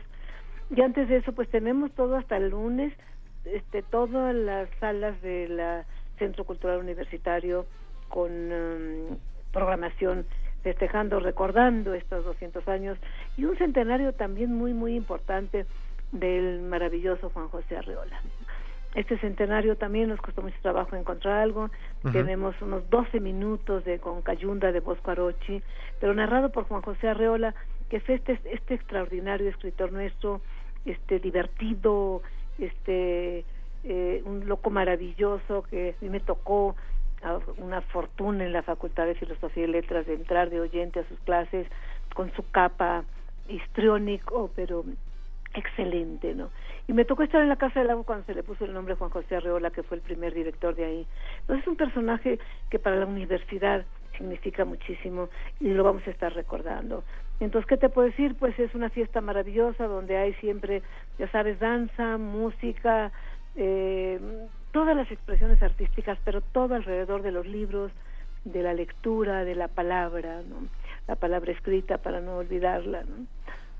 ¿Qué, te- qué más te puedo decir? Es una fiesta como cada año que este que nos que nos llena de, de, de alegría con, con una mm, cantidad de editoriales este No, que es, una, una cita imperdible para todos los estudiantes de la UNAM. Creo que sí, sí, creo que sí, es imperdible, no solamente a los estudiantes, tenemos mucho público que llega, niños, adolescentes, adultos, tenemos grandes ofertas, regalos de libros, este, rifas eh, y mucha diversión alrededor de, de, de los libros, todo, todo, es una maravilla.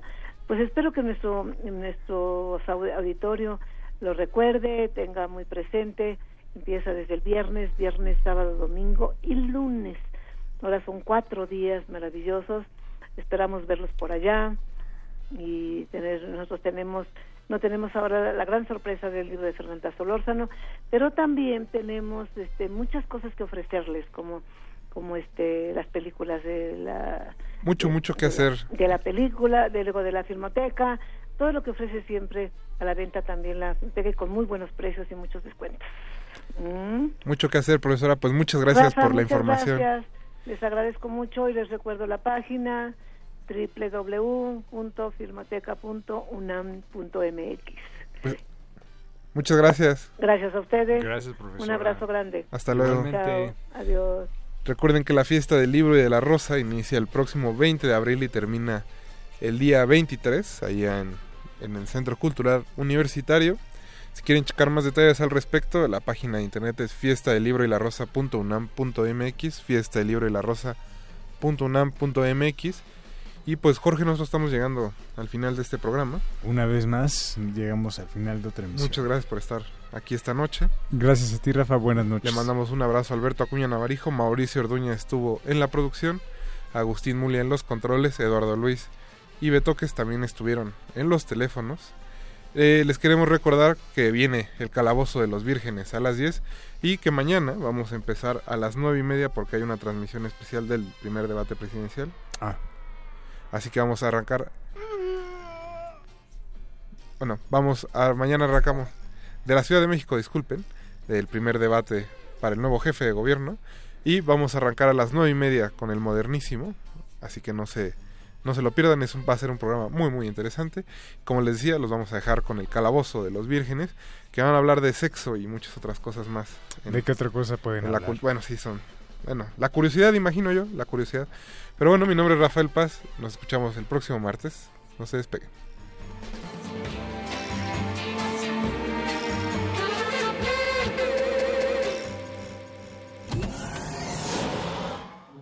Ningún locutor fue dañado durante la filmación y reproducción de este programa. Cualquier parecido con la realidad es un atentado a la ficción.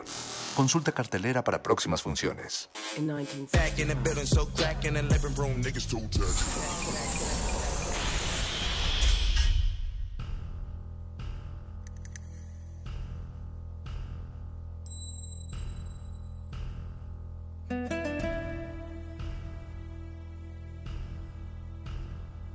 Tú piensas que yo no podré vivir sin ti. Tú piensas no podrá sobrevivir. Que nada me queda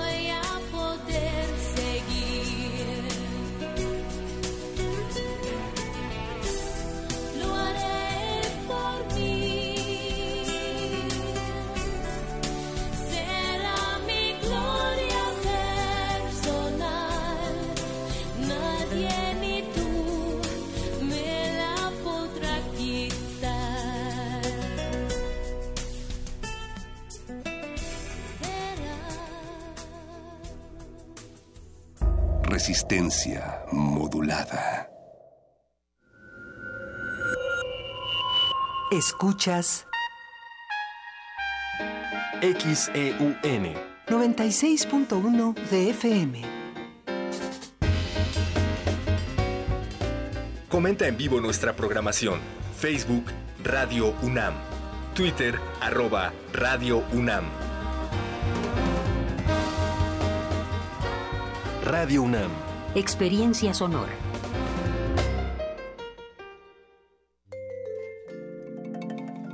Un fruto del árbol nos hermana con África, la marimba. Cada tablilla emite voz propia. Canta la vida, el vaivén y la memoria. Resuena el compás del corazón.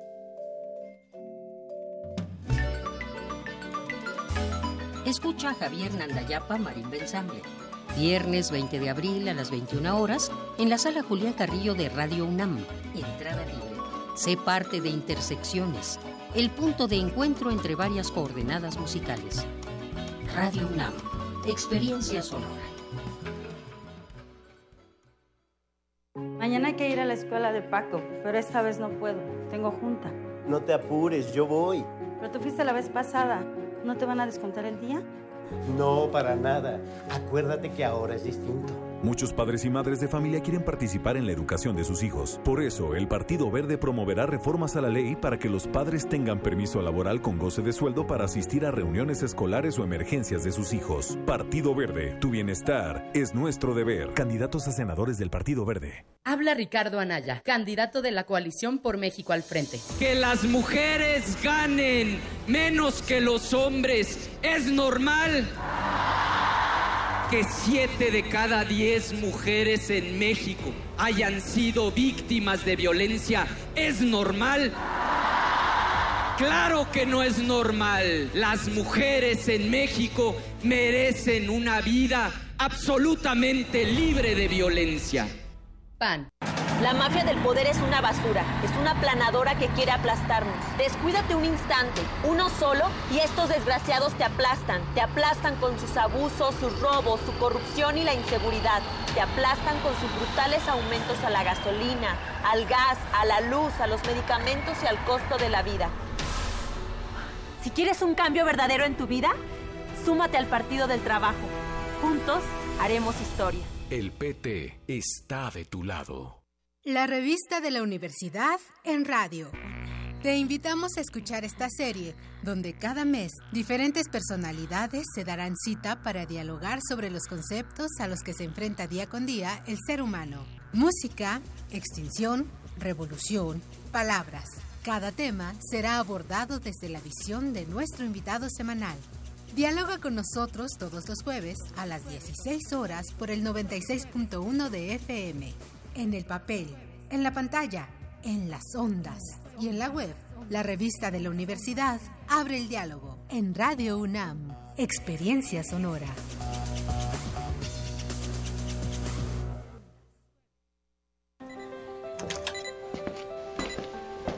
Arriba, Marco. Hay que ir a la escuela. Arriba, papá. Tienes que ir a trabajar. Arriba, vecina. Hay que echar a andar el huerto. Arriba, Braulio. Hay que salir a correr. Arriba, mi amor. Nos toca cuidar a los nietos. Arriba, José. Hay que echarle una mano a México. Arriba, mexicanos. Nos urge cambiar el destino de nuestro país. Los valores hacen el cambio. Partido Encuentro Social. Los legisladores de Morena impulsarán un gobierno honesto y austero. Promoverán la producción nacional, la construcción, el campo, la ciencia y la tecnología. Respaldarán la distribución de secretarías en todo el país que generará empleos en el sector público, privado y social. Combatirán la inseguridad y la violencia con el estudio y el trabajo. Habrá un Estado de Derecho con una Guardia Nacional integrada por las policías y los militares que respete los derechos humanos, la Constitución y las leyes. Juntos haremos historia. Morena la esperanza de México. Habla Armando González Escoto, candidato a diputado federal Distrito 2 Ciudad de México de la coalición Juntos Haremos Historia. Voy a luchar por la recomposición del tejido social, generando políticas públicas para promover y fortalecer los valores desde la familia. Trabajaré por la unidad, la reconciliación y la paz entre los mexicanos. Para mejorar la movilidad de la zona norte de la Ciudad de México, impulsaré la construcción del cablebús, porque el PES es el partido de la familia. Vota Partido Encuentro Social.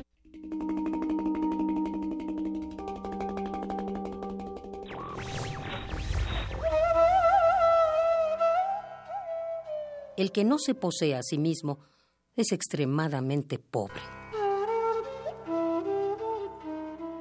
Ramón Lully.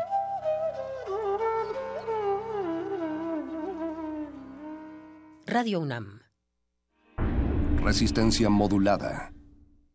Resistencia modulada.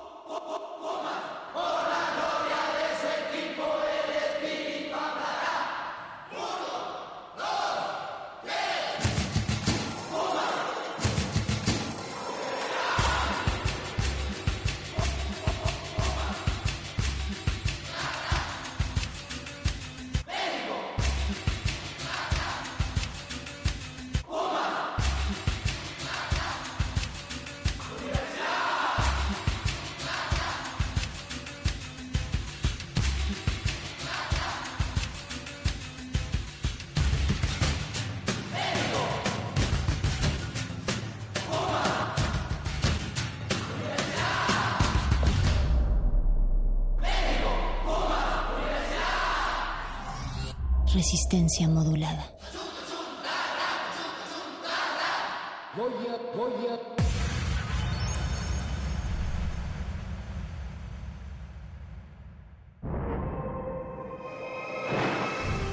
Los niveles inferiores de la nave de la Resistencia están dedicados a los calabozos, donde se resguardan los temas prohibidos y tomos de conocimiento olvidado. Grande de ellos es donde guardamos los juegos, los cómics y las frituras de queso. Bienvenido a él, viajero. El calabozo de los vírgenes. El calabozo de los vírgenes.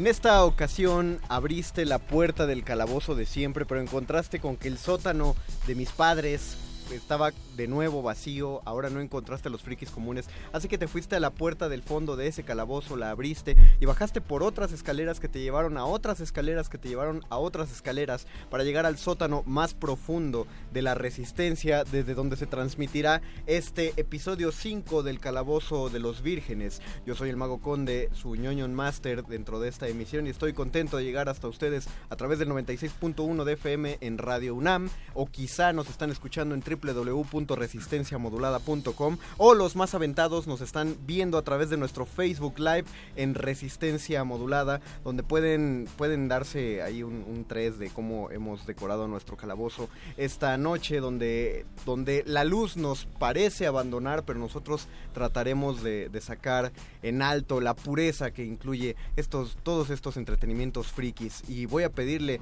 a cada uno, solo mencionando su nombre, que se presente cada quien. Paquito de Pablo. Honorable maestro del juego. Buenas noches. Buenas noches, Paquito. Gabo.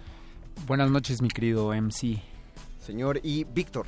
Muy buenas noches, mi querido director de juego. Les recordamos que nuestros locutores van a, manejar el tema de esta noche, que es vigilantes en Villa Vicio. Vamos a hablar acerca de cómo estos, esto, todos estos juegos, todo el entretenimiento, incluyen las drogas, el sexo y la violencia. Y el debate se abrirá acerca de si todo esto es un detonante para volvernos violentos o no, o es simplemente un, una fuga. Depende de qué encuentren nuestros rolocutores esta noche y de lo que opinen ustedes en nuestras redes sociales a través de Facebook, Resistencia Modulada, a lo mejor también de Twitter, arroba R Modulada, si no les contestamos ahí, regresen al Facebook Resistencia Modulada, eh, les también les recuerdo el formato de nuestro programa. Cada uno de nuestros rolocutores lleva un personaje en específico. Ese personaje tiene distintas aptitudes y las van a usar a lo largo de la emisión. Cada locutor cuenta con cuatro vidas. Si las llegan a perder, se tienen que salir de la cabina y no pueden continuar en el programa. Y cada uno tiene un espacio hasta de cuatro o cinco logros. ¿Cuatro? Cinco. Eh, cinco logros. Cinco logros, entonces esos logros van a determinar quién es el personaje o el, el rolocutor más valioso de esta noche y es al quien le invitamos los tacos. Por cierto, Víctor cumple, es el primer rolocutor que cumple cuatro emisiones ya transmitidas dentro del calabozo. Así que Víctor, subes de nivel y puedes, puedes elegir si quieres eh, un nuevo poder o si quieres un nuevo espacio de logro o un nuevo espacio de vida. Quiero un poder nuevo. ¿Quieres un poder nuevo? Ok. Hubiera hecho lo mismo. Anota en tu hoja, tu nuevo poder se llama atraer daño. Significa que cuando uno de tus compañeros ro- rolocutores pierde una vida, puedes perder tú la vida en lugar de tu compañero. Ya que él es el sabio de la fuerza. Hacer comunidad. hacer comunidad. Víctor es el sabio de la fuerza, Paquito de Pablo es el sanador sonoro y Gabo Pérez es nuestro explorador gráfico. Antes de entrar en materia de nuestro programa de hoy de Vigilantes en Villavicio y en lo que empezamos a leer sus comentarios en Facebook eh, Live, aquí de Resistencia Modulada, vamos a hacer nuestra primera pausa musical y muy acorde, seguramente ya los más clavados ya habrán notado, ¿alguien tiene idea de qué es el fondo musical que estamos oyendo? Yo sí, pero porque leí la escaleta. Entonces no, no. Me gustaría que lo intentara responder a alguien de los que nos está escuchando. A ver Ok, si, va. si lo eh, logra. Pero ¿tú, ¿tú sabes por oírlo o también leíste la escaleta? Eh, por las dos, básicamente. O sea, leí la escaleta y... no, entonces no, no, no, no aplica. Estamos escuchando, bueno, a ver, qué, a ver si alguien nos puede decir. Mientras, para entrar a la emisión, vamos a hacer una pausa musical para prepararlos y lo que vamos a escuchar es el tema del primer Grand Theft Auto, una de las canciones que ya empezó a ser una leyenda. Muchas gracias a Rockstar Studios por la pieza. Digo, no saben que le estamos transmitiendo, pero si se enteran, les estamos agradeciendo.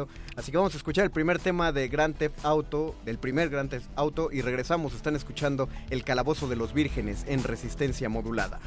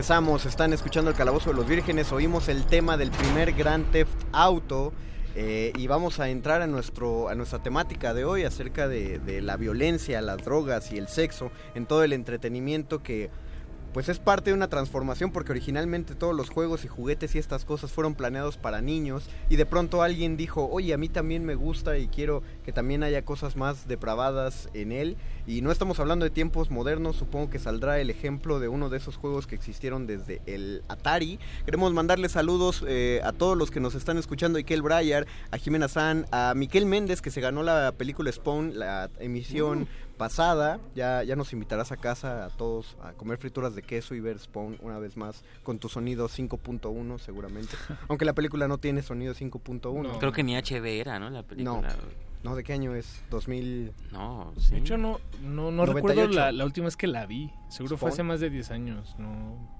O sea, si la veo ahora, me, me, me será un muy alienígena. Vamos a pedirle a Benito Taibo la sala Julián Carrillo prestada para proyectar Spawn. Él, él es fan de este espacio, seguramente está escuchando. Saludamos a Benito Taibo que nos que seguramente nos está escuchando, a todas las autoridades que nos estén escuchando. Les prometemos que esto será un debate más más este sesudo de lo que suena en principio. Solo les aviso que fuera del aire eh, Gabo, bueno, los de Facebook Live lo oyeron, Gabo dijo un chiste eh, brillante, pero no gracioso.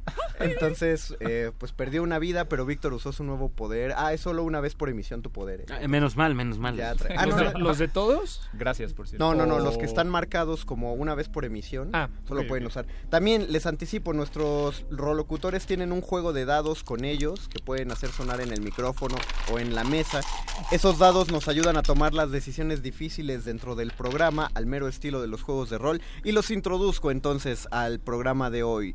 Eh, sexo, violencia y drogas. Todos los juegos para adultos son desarrollados en Villa Vicio. Ahí el sexo, las drogas y la violencia son herramientas para construir el entretenimiento ficticio, pero la Liga Fronteriza de la Censura cada vez gana más terreno e intenta boicotear estas creaciones, lo que no habría ocurrido si un cargamento de estos juegos no hubiera sido liberado por la red para llegar a las mentes más jóvenes. El debate de los rolocutores, ¿este material de verdad puede afectar negativamente a los niños? Las medidas de la censura son excesivas y sobre todo, ¿se ha traspasado el límite con esta clase de juegos?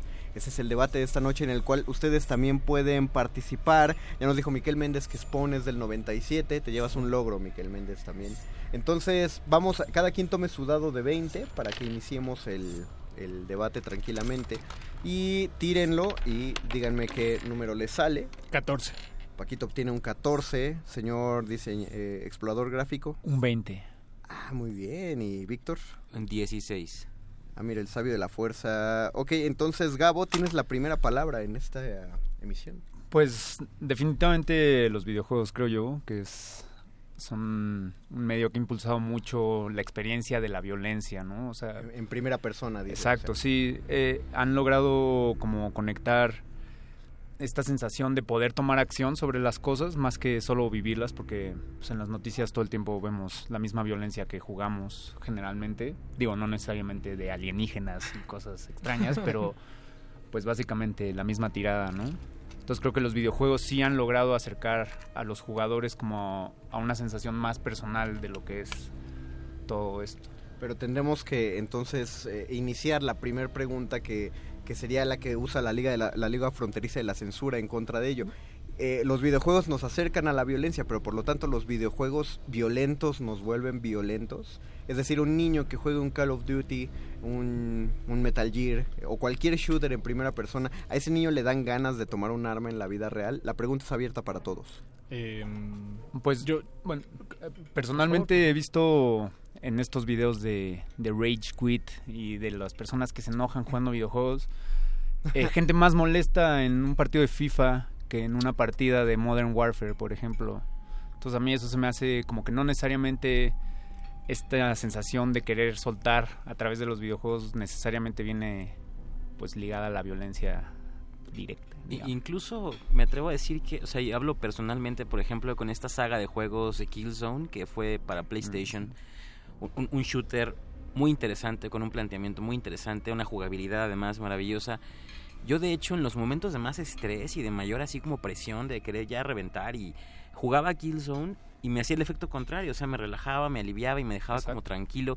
Es decir, no, no es una apología de la violencia en videojuegos, pero sí creo que de alguna forma utilizados de cierta manera pueden incluso resultar hasta terapéuticos, ¿no? Esto de soltar ahí el ruido a lo mejor, el, estrés de la misión, creo que ayuda, finalmente esto genera eh, una especie como de válvula de escape de todo lo que ocurre cotidianamente y pues efectivamente creo que hay otro tipo de juegos, otro tipo de conductas incluso y de productos de entretenimiento que pudieran resultar incluso todavía más este, graves para ese efecto, si fuera el caso, que los juegos estrictamente de violencia, ¿no? Como son estas sagas de shooters. Claro.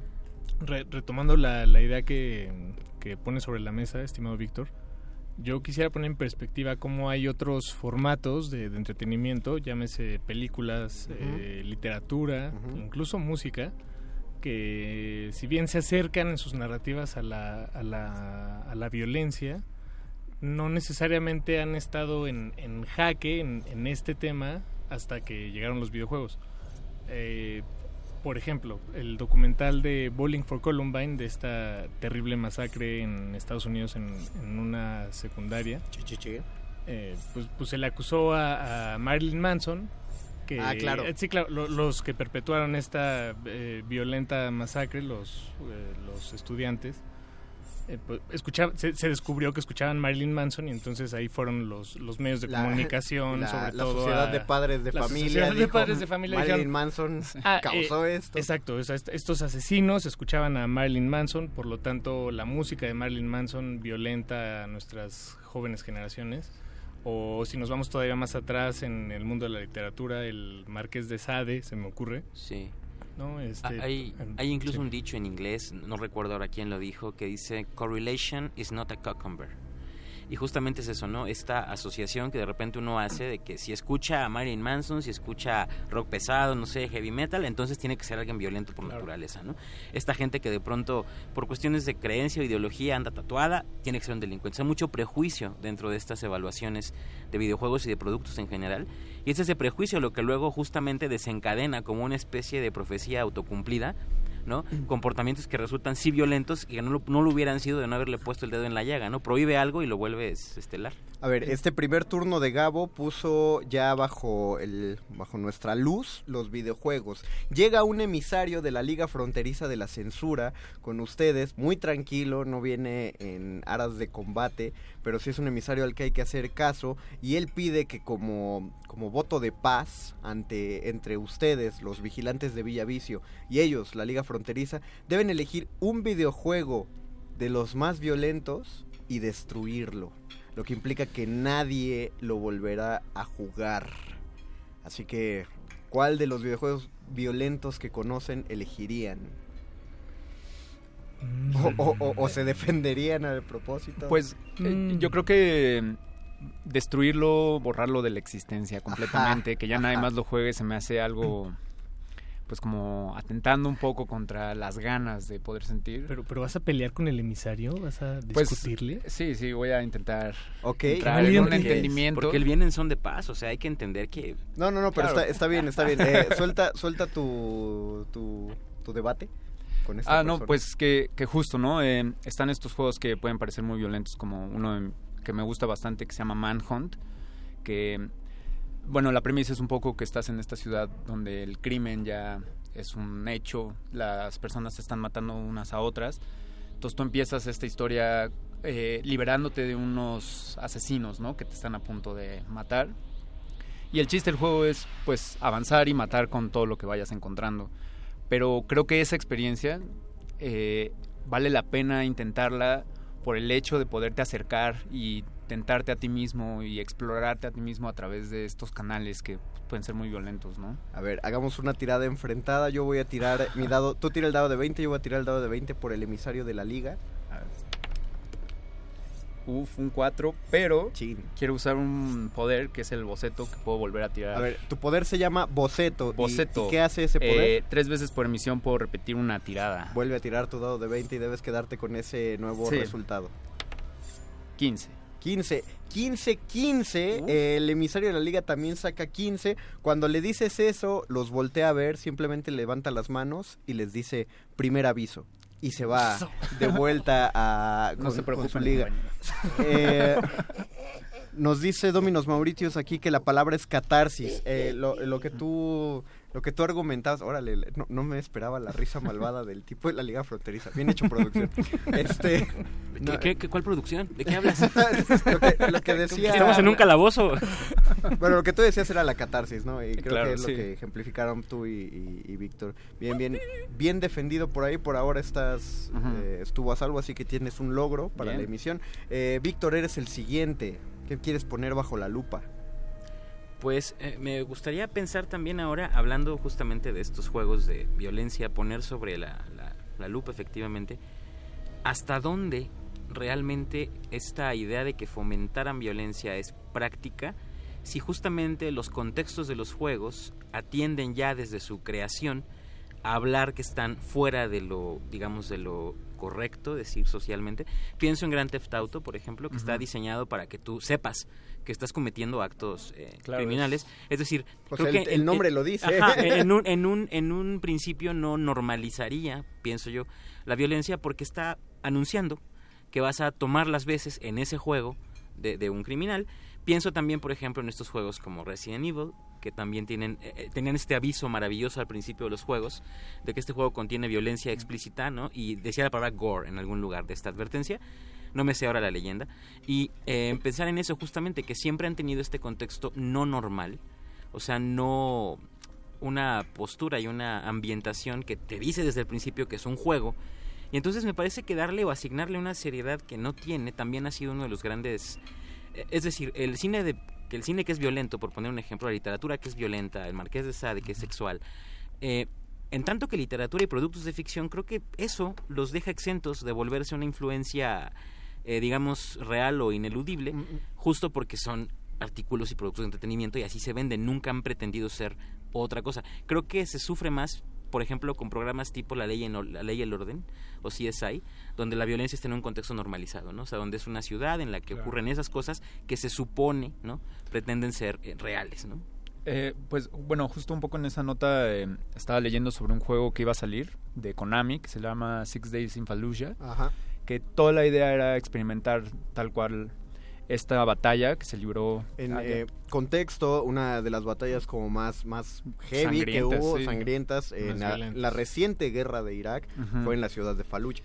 Entonces, justo este juego lo que quería era como acercar a, a los espectadores a vivir esa experiencia y a que se pudiera llegar como a un entendimiento de lo que en verdad estaba sucediendo, ¿no? Porque verlo a través de una pantalla siempre como en las noticias, pues es muy ajeno, ¿no? O sea, como que lo ves allá y sí te, sí te puede llenar de sentimiento, pero pues tú estás sentado en tu sillón, básicamente. Entonces este juego, que también estaba sentado en tu sillón, intentaba acercarte un poco más, ¿no?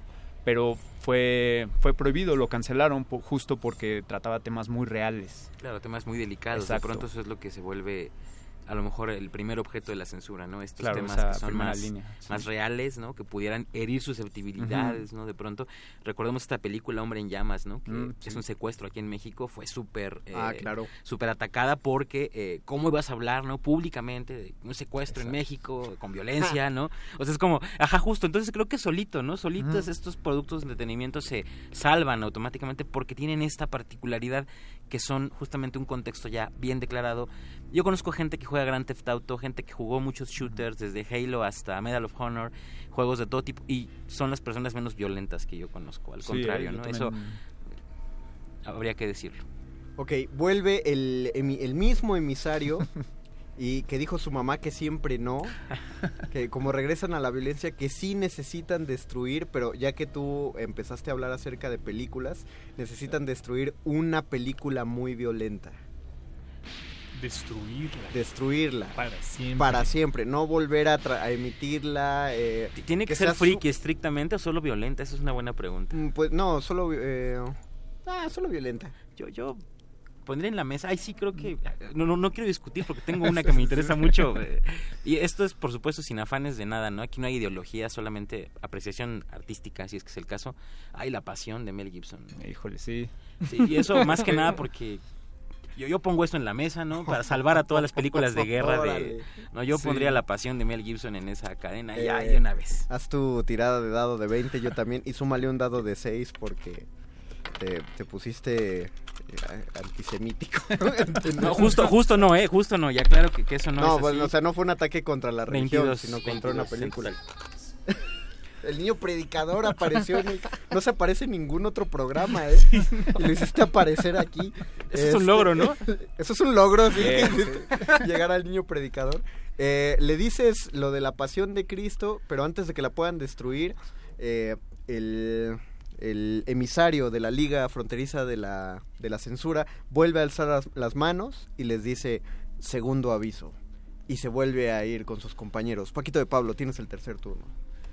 Mm. Solo, solo quiero recalcar que es curioso que solo hemos tratado acerca de la violencia cuando estábamos hablando en general de sexo, drogas y violencia en, en estos en este contexto. No es porque les llame la atención y les diga ya metan el sexo y las drogas, sino que eh, sería de pensarse que lo que más nos sigue llamando la atención o nos parece pues hasta cierto grado nocivo, pero nocivo, benéfico, es en específico la violencia, ¿no? Nadie, nadie ha dicho nada acerca de la aparición de drogas o, o- o estos juegos explícitamente sexuales, que hay unos muy pesados en la red, por ejemplo. Entonces, Paquito. Pues, eh, querido maestro del juego, eh, amo del juego. Sí, sí. Eh, to- to- y- Todo chido, co- Como te digamos. Ñoño Master. Eh, el ñoño master. Eh, me gustaría quedarme, a pesar de tu comentario, que Sí, me sí, sí. parece muy pertinente, No, me, gustaría quedarme en, en el tema de la violencia. Y qui- quisiera pon- de alguna manera voltear la moneda, porque sí comprendo cómo, por ejemplo, igual, insisto, sin hacer apología a la, a la violencia en los productos de entretenimiento, ¿qué pasaría, me pregunto yo y le pregunto al emisario, eh, si, y bueno, y a todos, Bueno, pues si grítale, porque ya lo, voy a decir en voz alta. Si hiciéramos, si se hiciera un juego eh, estilo GTA o, o cualquiera de los que se, se han mencionado, que intentara recrear lo que sucedió en Iguala y, y, eh, la historia de los 43 desaparecidos, ¿no? Este, vaya, ¿cómo, cómo lo, lo asimilaríamos culturalmente como sociedad un, un juego como tal, ¿no? Por, por un lado estarían los que dirían, este, oye, pues es un juego, ¿no? O Te- es, te- una narrativa más. Te entiendo. Pero, a ver, pero tu comentario va en el va en el aspecto de que sí sí podemos eh, utilizar la violencia dentro del entretenimiento en tanto que sabemos que es violencia, digo que es entretenimiento, pero que sí debe haber un sí hay una límite. línea. Ajá. Sí, sí hay una línea. Eh, Que, y- que este juego que este juego ficticio que mencionas tendría que ver, por ejemplo, con el de seis días en Faluya que dijo Exactamente, Gabo. Hay- exactamente. Justo también ah, hace rato que mencionabas lo de Columbine, también hay un ejemplo bastante interesante mm, de una plataforma que se llama eh, Pixel Builder, si no me equivoco, eh, donde tú puedes hacer estos juegos de 16 bits y, y son pequeñas como misiones. Y que alguien- la gente de la comunidad los hace, ¿no? Claro, y, y subes el juego y son libres, gratis y abiertos a quien quiera probarlos.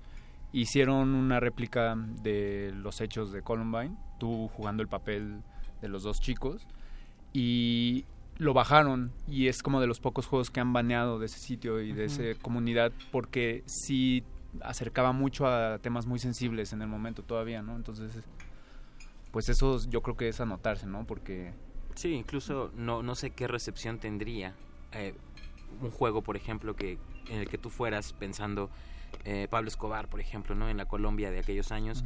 Sabemos, porque lo vemos que las series de estos temas, ¿no? A- aprovechando para introducir las drogas en esta conversación, tuvieron un exitazo. O sea, de pronto hay como un género ya prácticamente, ¿no? De las Sí. narcoseries. Y esto eh, es curioso porque tú tocaste un tema sumamente álgido, que es un asunto social, de tejido social sumamente difícil de tocar.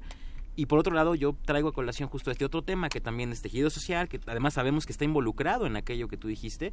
Y sin embargo, creo que hay como en- dentro de estas barreras que dice eh, nuestro explorador gráfico, hay una barrerita por ahí que al parecer se ha podido brincar, ¿no? Que es meterte con, con los capos de la, de, la, de la droga y ahí sí es como terreno abierto, permisible, y ahí sí, para que veas, la gente no ha protestado ni se ha quejado por... Hay como cuatro series actualmente en Netflix que tratan sobre Pablo Escobar, que fue más un personaje y, conocidísimo a y nivel siempre mundial. ¿no? y siempre curiosamente todo es apologético es decir estos personajes se han vuelto los nuevos antihéroes Sí, son caudillos. son exactamente caudillos, sí. y hay como unas ganas de disculparlo y también eh, ahí el, el debate es candente qué tanto tienes que disculpar cuando sabes que es un criminal comprobado Y cuando hay víctimas. O sea, Cuando hay víctimas de sobre por todo, medio. De, de verdad. Hay Sí, víctimas no, de verdad. O sea, justamente hay, hay por ahí una leyendita cuando veíamos antiguos VHS, ¿no? No me dejarán mentir, que decía justamente piracy is not a victimless crime, o sea, la piratería no es un, un crimen sin víctimas, ¿no? Haciendo un poco a esto, ¿no? A que en todo este mundo del contrabando, narcotráfico y demás, uno pareciera que el único delito que se comete es vender una sustancia prohibida. y no Y eso, eso no es así. Pero justamente es interesante porque apoyo pues que yo creo que un videojuego sobre el asunto de, de Iguala, yo creo que sería no solo censurado, sino terriblemente mal visto si es que llegase al mercado. Que generaría el morbo, obviamente, o sea, generaría el morbo de ir a comprarlo para verlo, pero tendría una desap del, del narco que son totalmente aceptadas y ahora hasta hay aspiracionismo en eso, ¿no? Como vivir un poco en ese mundo, ¿no? De, Sí, me, me, me pregunto si son el, el mismo fenómeno eh, de- dislocado en distintas situaciones o si sí hay un punto que los diferencia de, de- de- de- de- en, lo, en la raíz que, no estamos encontrando, amigos. No, no es, eh, no es un emisario de la liga fronteriza, sino es un tipo que tiene la cabeza rapada, tiene, tiene, no tiene un ojo, le falta claramente, tiene botas gruesas y baja de uno de los montones de basura de Villavicio. Eh, ustedes lo reconocen como uno de los sicarios de los anarquistas del fin de los tiempos, así se llama esta secta totalmente extremista que está del otro lado, que pugna porque el entretenimiento esté lleno de sexo, de drogas y de violencia y les dice, me parece que sus argumentos tienen razón, pero considero que nosotros debemos poner la censura, no ellos. Y señala al tipo de la liga de la, la liga fronteriza de la censura y les dice así que quién de ustedes va a soltar el primer tiro y les tiende una pistola para que le disparen al emisario, el cual está de espaldas. La única ¿a- alguien de ustedes quiere tomar la pistola? ¿Tú? Eh, no, yo me aplicaría la censura de la pistola. yo, yo, yo, yo la tomo, yo la tomo, yo la tomo. Tomas la pistola. Sí. ¿Y qué haces? Eh, ¿Sí le- le, le- le disparas al de la Liga Fronteriza de la Censura? Sí. Eh, Es presión, me, me siento presionado. No sé, mira, si sé quieres, es dónde más, viene. vamos a hacer esto, vamos, vamos a ver que, que la gente que te está viendo en el Facebook Live apoye, digan, Paquito de Pablo debe jalar el gatillo o no. Tenemos un comentario de Ana Janet Nolan, dice, Midori, la niña de las camelias, es una película tan violenta, sexual y asquerosa que los participantes de la misma se salieron de la obra antes de terminar de grabarla y el creador la terminó en, en, en- en soledad, o sea, ya sin ayuda de nadie de la Órale. producción. Alguien, ustedes digan, se debe jalar el gatillo en contra de la liga, de- del emisario de la liga fronteriza de la censura, tienen la siguiente canción para decidir y apoyar o, o- salvar el alma de Paquito de Pablo. Lo que estamos escuchando, los que nos están escuchando por la radio, este, este fondo super denso que está, es el, es un fondo de un videojuego de los más controvertidos que ha habido últimamente llamado Hatred, que es un shooter básicamente, pero es un shooter distinto a otros porque es un tipo que mata por matar y mata gente inocente. Y este fondo que se está escuchando es cuando él cuenta su propia historia de cómo simplemente está lleno de odio y va a salir a matar. Vamos a escuchar la canción de los créditos finales, que lástima que no vino Perro Muchacho porque le habría encantado. Y mientras suenan los créditos finales de Hatred, vamos a regresar nosotros. Ustedes que jale el gatillo o que no jale el gatillo. Estamos jugando, estamos replicando lo mismo. Esto es un juego y es ficción. Paco de Pablo jala un gatillo o no. Regresamos al calabozo de los vírgenes.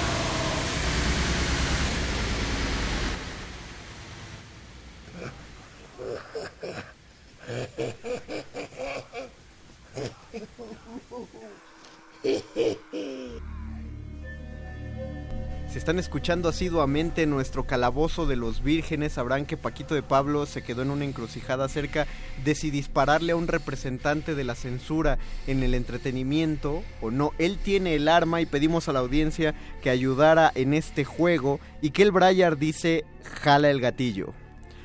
Luis Alfredo. No lo conozco, no sé quién es. Luis Alfredo dice ya dispara. Jimena San dice no. Eh, ¿quién, quién más? Diana Janet Nolan dice dispárale al rapado, al anarquista. Eh, Grupo Ecodesarrollos dice que no. Órale, y aparte se llama Grupo Ecodesarrollos. ¿eh? Como Ya vas viendo, ya vas viendo. Este, Alberto Candien, ah no, Alberto Candien solo se unió y Jimena San apoyo a Diana Janet. O sea, te da, se, se dan cuenta, solo quiero, solo quiero marcar esta cuestión que en juegos es muy simpática.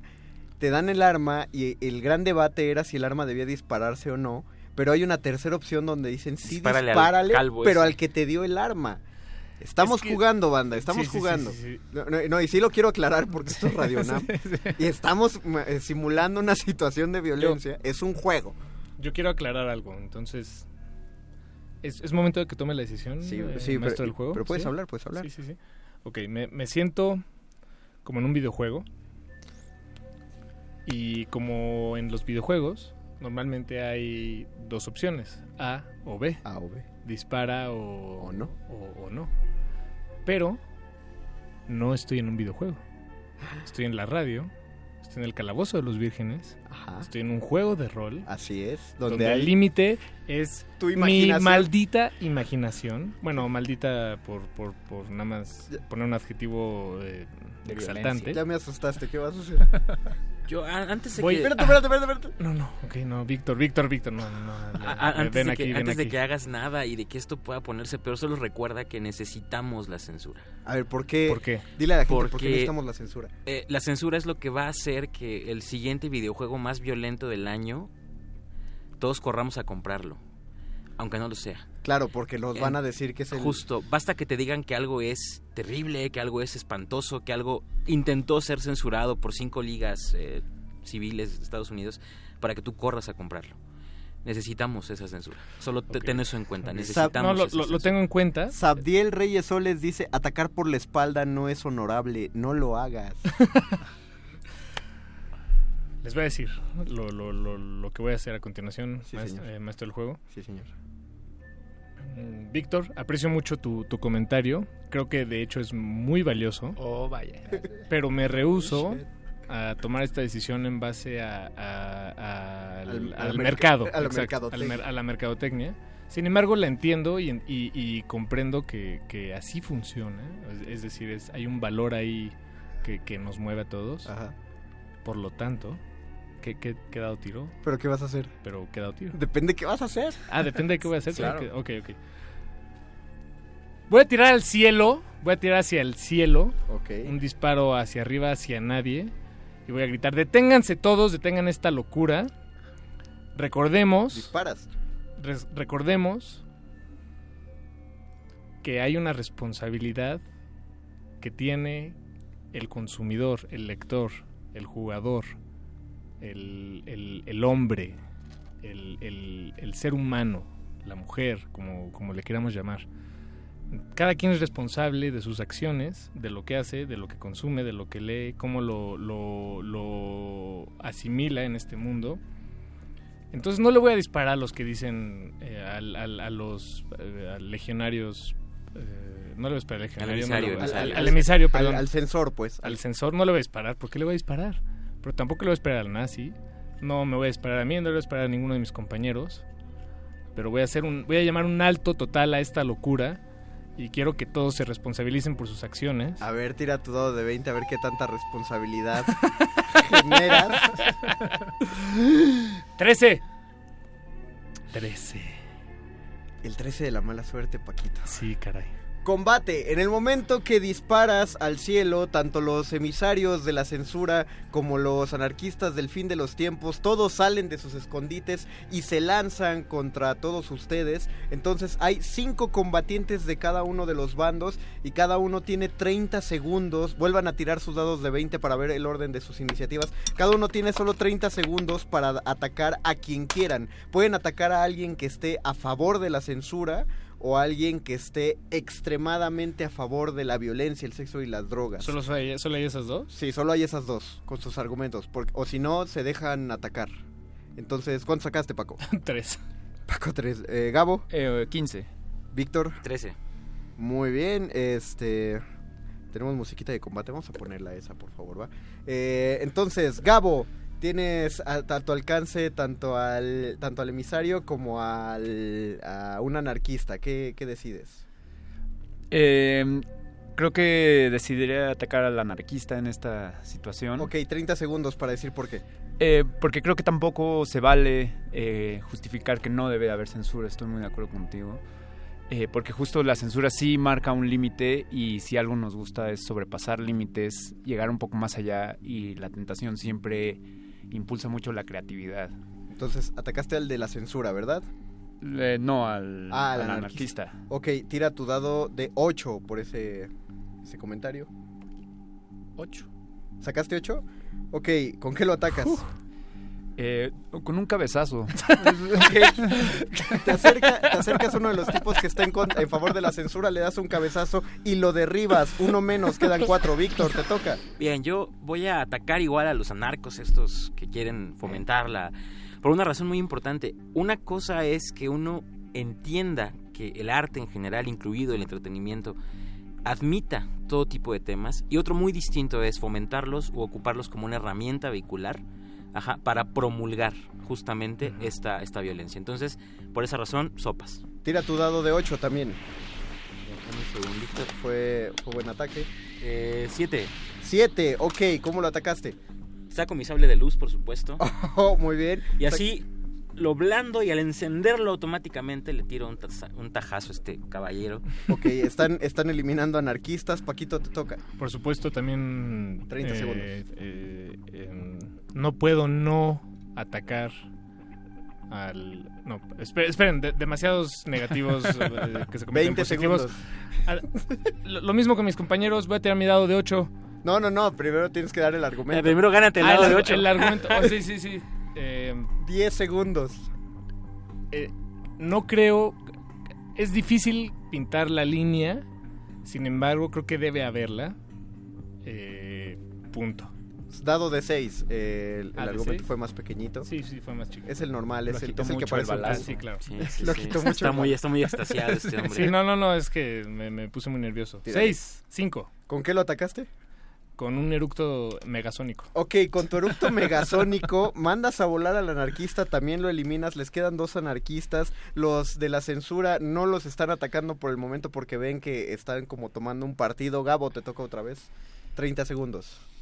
Eh, bueno, creo que justo, ¿no? Eh, sobre esta línea de la censura y lo importante que es tener eh, ciertos límites y parámetros, sobre todo por la accesibilidad que tenemos hoy en día. O sea, nosotros como adultos podemos tomar mucha responsabilidad sobre el contenido que consumimos, pero creo que también le puede llegar ese contenido a gente 10 segundos. menor, gente Vulnerable. Ajá, exacto. Entonces creo que sí, definitivamente tiene que haber esa línea como de resguardo, esa pequeña red para quien sea que lo necesite. Muy bien, por apelar a las leyes de la ONU, dado de 10.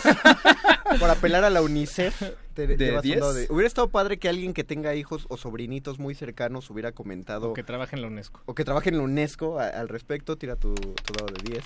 Nosotros, Ocho. En teoría trabajamos en la UNESCO. Entonces, o se, te echas a otro anarquista. Con una ráfaga de lápices bien afilados. O sea, a- apoyo la... mo- eh, básicamente lo de Gabo fue apoyo la moción con toda violencia. Eh, exacto. Exacto. Sus lápices afilados y eh, ataca al anarquista. Eh, Víctor, 30 voy, segundos. Voy a terminar con el último anarquista y me voy a colgar un poco el argumento de, de Gabo para decir justamente que necesitamos también la censura, no solo para proteger a los niños en este caso, sino porque al final del día la sociedad necesita ciertos límites, no podemos vivir ex- excesivamente en, esta justamente anarquía. Hacen falta límites, que esos límites son subjetivos, que dependan del consumidor, es otra historia. Creo que no debemos fomentar simplemente. De acuerdo. Creo que hace falta la censura. Tres, Entonces, Uno. Te- tiras tu dado de 8 por sable de luz y por apoyarte de los lápices de Gabo, Gabo tira un dado de 4 caras. Cuando digo dado de algo, son las caras que tiene el dado. Sí, tienen un chorro de, de caras. No, no, no, es el que parece una pirámide. Ahorita les enseño a los que no conocen los dados. Esto es un dado de 4 caras. Es una chulada. ¿Cuántos sacaste, Gabo? Eh, dos. Dos. ¿Y Víctor? Ah, seis. 6, 8. Acaban con los anarquistas. Sí. La Liga Fronteriza de la Censura apoya sus comentarios y debido a que sus argumentos fueron también pues bastante bien pensados, deciden no avanzar más dentro de Villavicio, consideran que lo que se está fabricando ahí es entretenimiento para adultos, es necesario, sin embargo ellos no van a salir de la frontera porque van a seguir pugnando y, y filtrando todo lo que se produzca desde donde están. Además, siempre tendremos la bendita letra R. Exactamente. Dice, va- vamos a ver algunos comentarios. Dice, oye, mira qué, qué, qué curioso. Miquel Méndez dice, dispara al aire. De todos modos van a salir corriendo el agente y el rapado. O sea, él dijo que- grupo Ecodesarrollo, muy bien. Te dice Grupo Valen... ¿No qué es? Este... Saludos, Rodrigo saludos. Valenzuela, Badass, ese cabezazo. Eh, Héctor C. Funkelin y Disney venció, fin. Yana Janet, obviamente Disney es dueño de todo. eh, Mickey Mouse en su trono, eso acaben con ellos. Ya están platicando entre ellos. Deberíamos hacer un calabozo de, de Disney. claro que sí, de princesas Disney. Uno o y del 50, tirano o sea... No, al fin Kylo Ren de Star Wars cuenta como princesa Disney. Había este rumor que Disney quería comprar One Piece también por ahí. Ah, ¿en Entonces, serio? Sí, ¿En serio? espero que no suceda. Yo, yo duermo pero- tranquilo sabiendo No que manches, Isao Takahata no le vendió Estudio Ghibli a Disney. Bien, No, qué sí, bueno. yo también. Esperemos que ahora que se murió no lo vaya a vender Miyazaki, en Sí. cuyo caso no dormiré tranquilo. Como, como nuestra gran, nues- nuestro gran cierre de, de esta aventura pequeña que creo que salió bastante bien, podemos decir, eh, los que nos están siguiendo en Facebook Live, pusimos aquí algunos ejemplos de, de entretenimiento que utilizan la, la violencia extremadamente. Por ejemplo, está el videojuego de Bad for Day, que es de lo más fársico en, el sexo, en el uso de drogas y en, la violencia.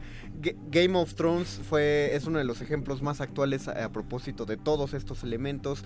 Batman The Killing Joke, el personaje de Deadpool. Nuestra gran, gran conclusión sería que finalmente eh, todo el uso de, de, pues drogas, sexo, todo lo, lo que consideramos para adultos, pues es justificable en tanto que se usan para entretenimiento, pues ¿no? Eh, cuando, cuando el objetivo principal es el entretenimiento, es aceptable. Cuando vemos ejemplos como el de los chicos que hicieron el videojuego de Columbine, eso no fue con en aras de entretener, eso fue en aras de tocar una vena sensible, de que alguien se ofendiera. Por lo tanto, eh, eso, eh, al menos yo y, y creo que la estación, que Radio estará de acuerdo, pugnamos en que eso no es hacer entretenimiento, ¿no? Eso es nada más querer provocar a, a la gente. En el momento que... que Ahora, ese es otro tema, ¿no? Digo, pro- provocar Directamente. eh, pro- provocar no, no. necesariamente está mal. No, no, no. Una, una cosa es denunciar y otra cosa es provocar. Exacto, si exacto, yo hago un exacto, videojuego acerca de, de la batalla de Faluya, estoy denunciando las prácticas militares eh, que pues ahorita están muy actuales con el No, sí, asunto de de, acuerdo, Siria. de acuerdo, de Pero si lo único que quiero es burlarme de la tragedia familiar que algunas personas sufrieron en una matanza en una escuela, obviamente no estoy denunciando, no estoy denunciando nada, ¿no? Pues entonces creo que ese eh, to- a todos les doy un logro adicional. Pregunto ¿cu- cuántos logros se llevaron. Uno. Dos. Dos. Dos y dos. Tienen un dado de 20 entre ustedes dos para ver quién se lleva el... O sea, pruebas encontradas. de- Sí, pues, pruebas encontradas de dado de 20. Gabo, sacaste... 20. Un uno. Pierdes una vida y un logro, Víctor. Gabo, ganas un, logro. Te vuelves el jugador más, eh, más valioso de esta emisión. Y con eso, pues podemos Más dar por concluido el... El tema, ah, dice Ulises Pe- eh, Peñalosa, un clásico, la película de Natural Born Killers. Ah, claro. Los personajes de The Walking Dead cuentan como princesas Disney, dice Ikel Bryan. Sí. No. Sí. Sí. Sí, ¿por qué no? Eh, sí. Eh, agradecemos a todos los que nos escucharon. Gracias a Andrés Ramírez, que estuvo en la operación técnica y muy atento de las acciones de Paquito de Pablo. Gracias también a Betoques y la Lolui, que hicieron posible estos, estas ambientaciones sonoras. Por, su- por cierto, lo que estamos escuchando de fondo es parte del soundtrack de Vampire the Masquerade, del juego de Bloodlines. Eh, también Todo Mundo de Tinieblas, así se llaman los juegos donde está Vampiro, Mundo de Tinieblas. Son también tratan de sacar lo peor de uno, pero sigue siendo, sigue siendo entretenimiento. Eh, pues seguimos esperando sus comentarios y muchas gracias por haber sintonizado el Calabozo de los Vírgenes en Facebook Live o en el 96.1 de FM. Gabo, ganas esta noche. Bien. Eh, ¿Alguien quiere despedirse con algo? En Sí, 20 n- segunditos. no olviden la regla 34. Ok. Tres puntos. Tres puntos. Eh. Pues los esperamos el próximo martes en punto de las 10 de la noche. Les recordamos el día de mañana, a partir de las 7 y media de la noche, se va a transmitir el debate de los candidatos a la Ciudad de México, eh, hablando de violencia. Este, en, en Resistencia Modulada acabará aproximadamente a las 9 de la noche y va a hacerse un postdebate dentro de Resistencia Modulada. No, empezará a las 9 de la noche. Ah, sí, Resistencia Modulada empieza a las 9 de la noche, perdón, eh, decía que el debate acabó a las 9 de la noche. Eh, bueno, se va a hacer un postdebate, así que escúchenlo con la señora Berenjena y todos los del modernísimo, así que también coméntenlo, también nos compete. Y pues, sin más, los dejo, ya que me está carrerando el productor, los dejo con eh, una canción que también es del soundtrack de Vampiro, La Mascarada. Esto es como Alive de Daniel Ash. Nosotros nos despedimos, fuimos... Paco, te estoy señalando, fuimos... Ah, el calabozo. No, no, no, ¿cómo Ah, te llamas? es Paco. Gabriel. Víctor Adrián. Y el mago conde, el, ño- el ñoño master de este calabozo. Nos despedimos, escuchamos el próximo martes. Adiós. ¿Qué ocurrirá con las queridas voces de nuestros locutores aventureros? Averígüenlo en la próxima emisión de El Calabozo de los Vírgenes. El Calabozo de los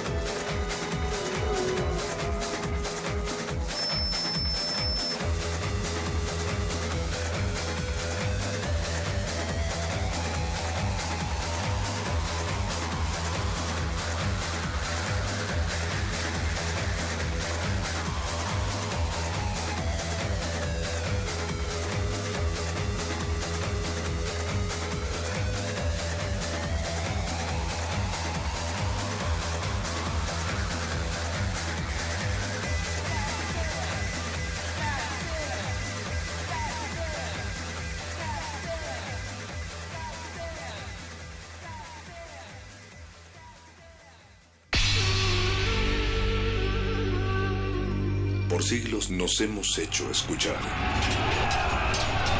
Nacimos como parte de esa inmensa mayoría. Hablar.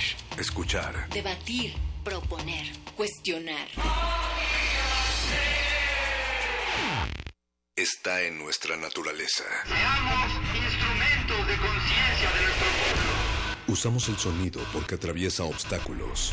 Muros, fronteras. Nosotros somos la resistencia.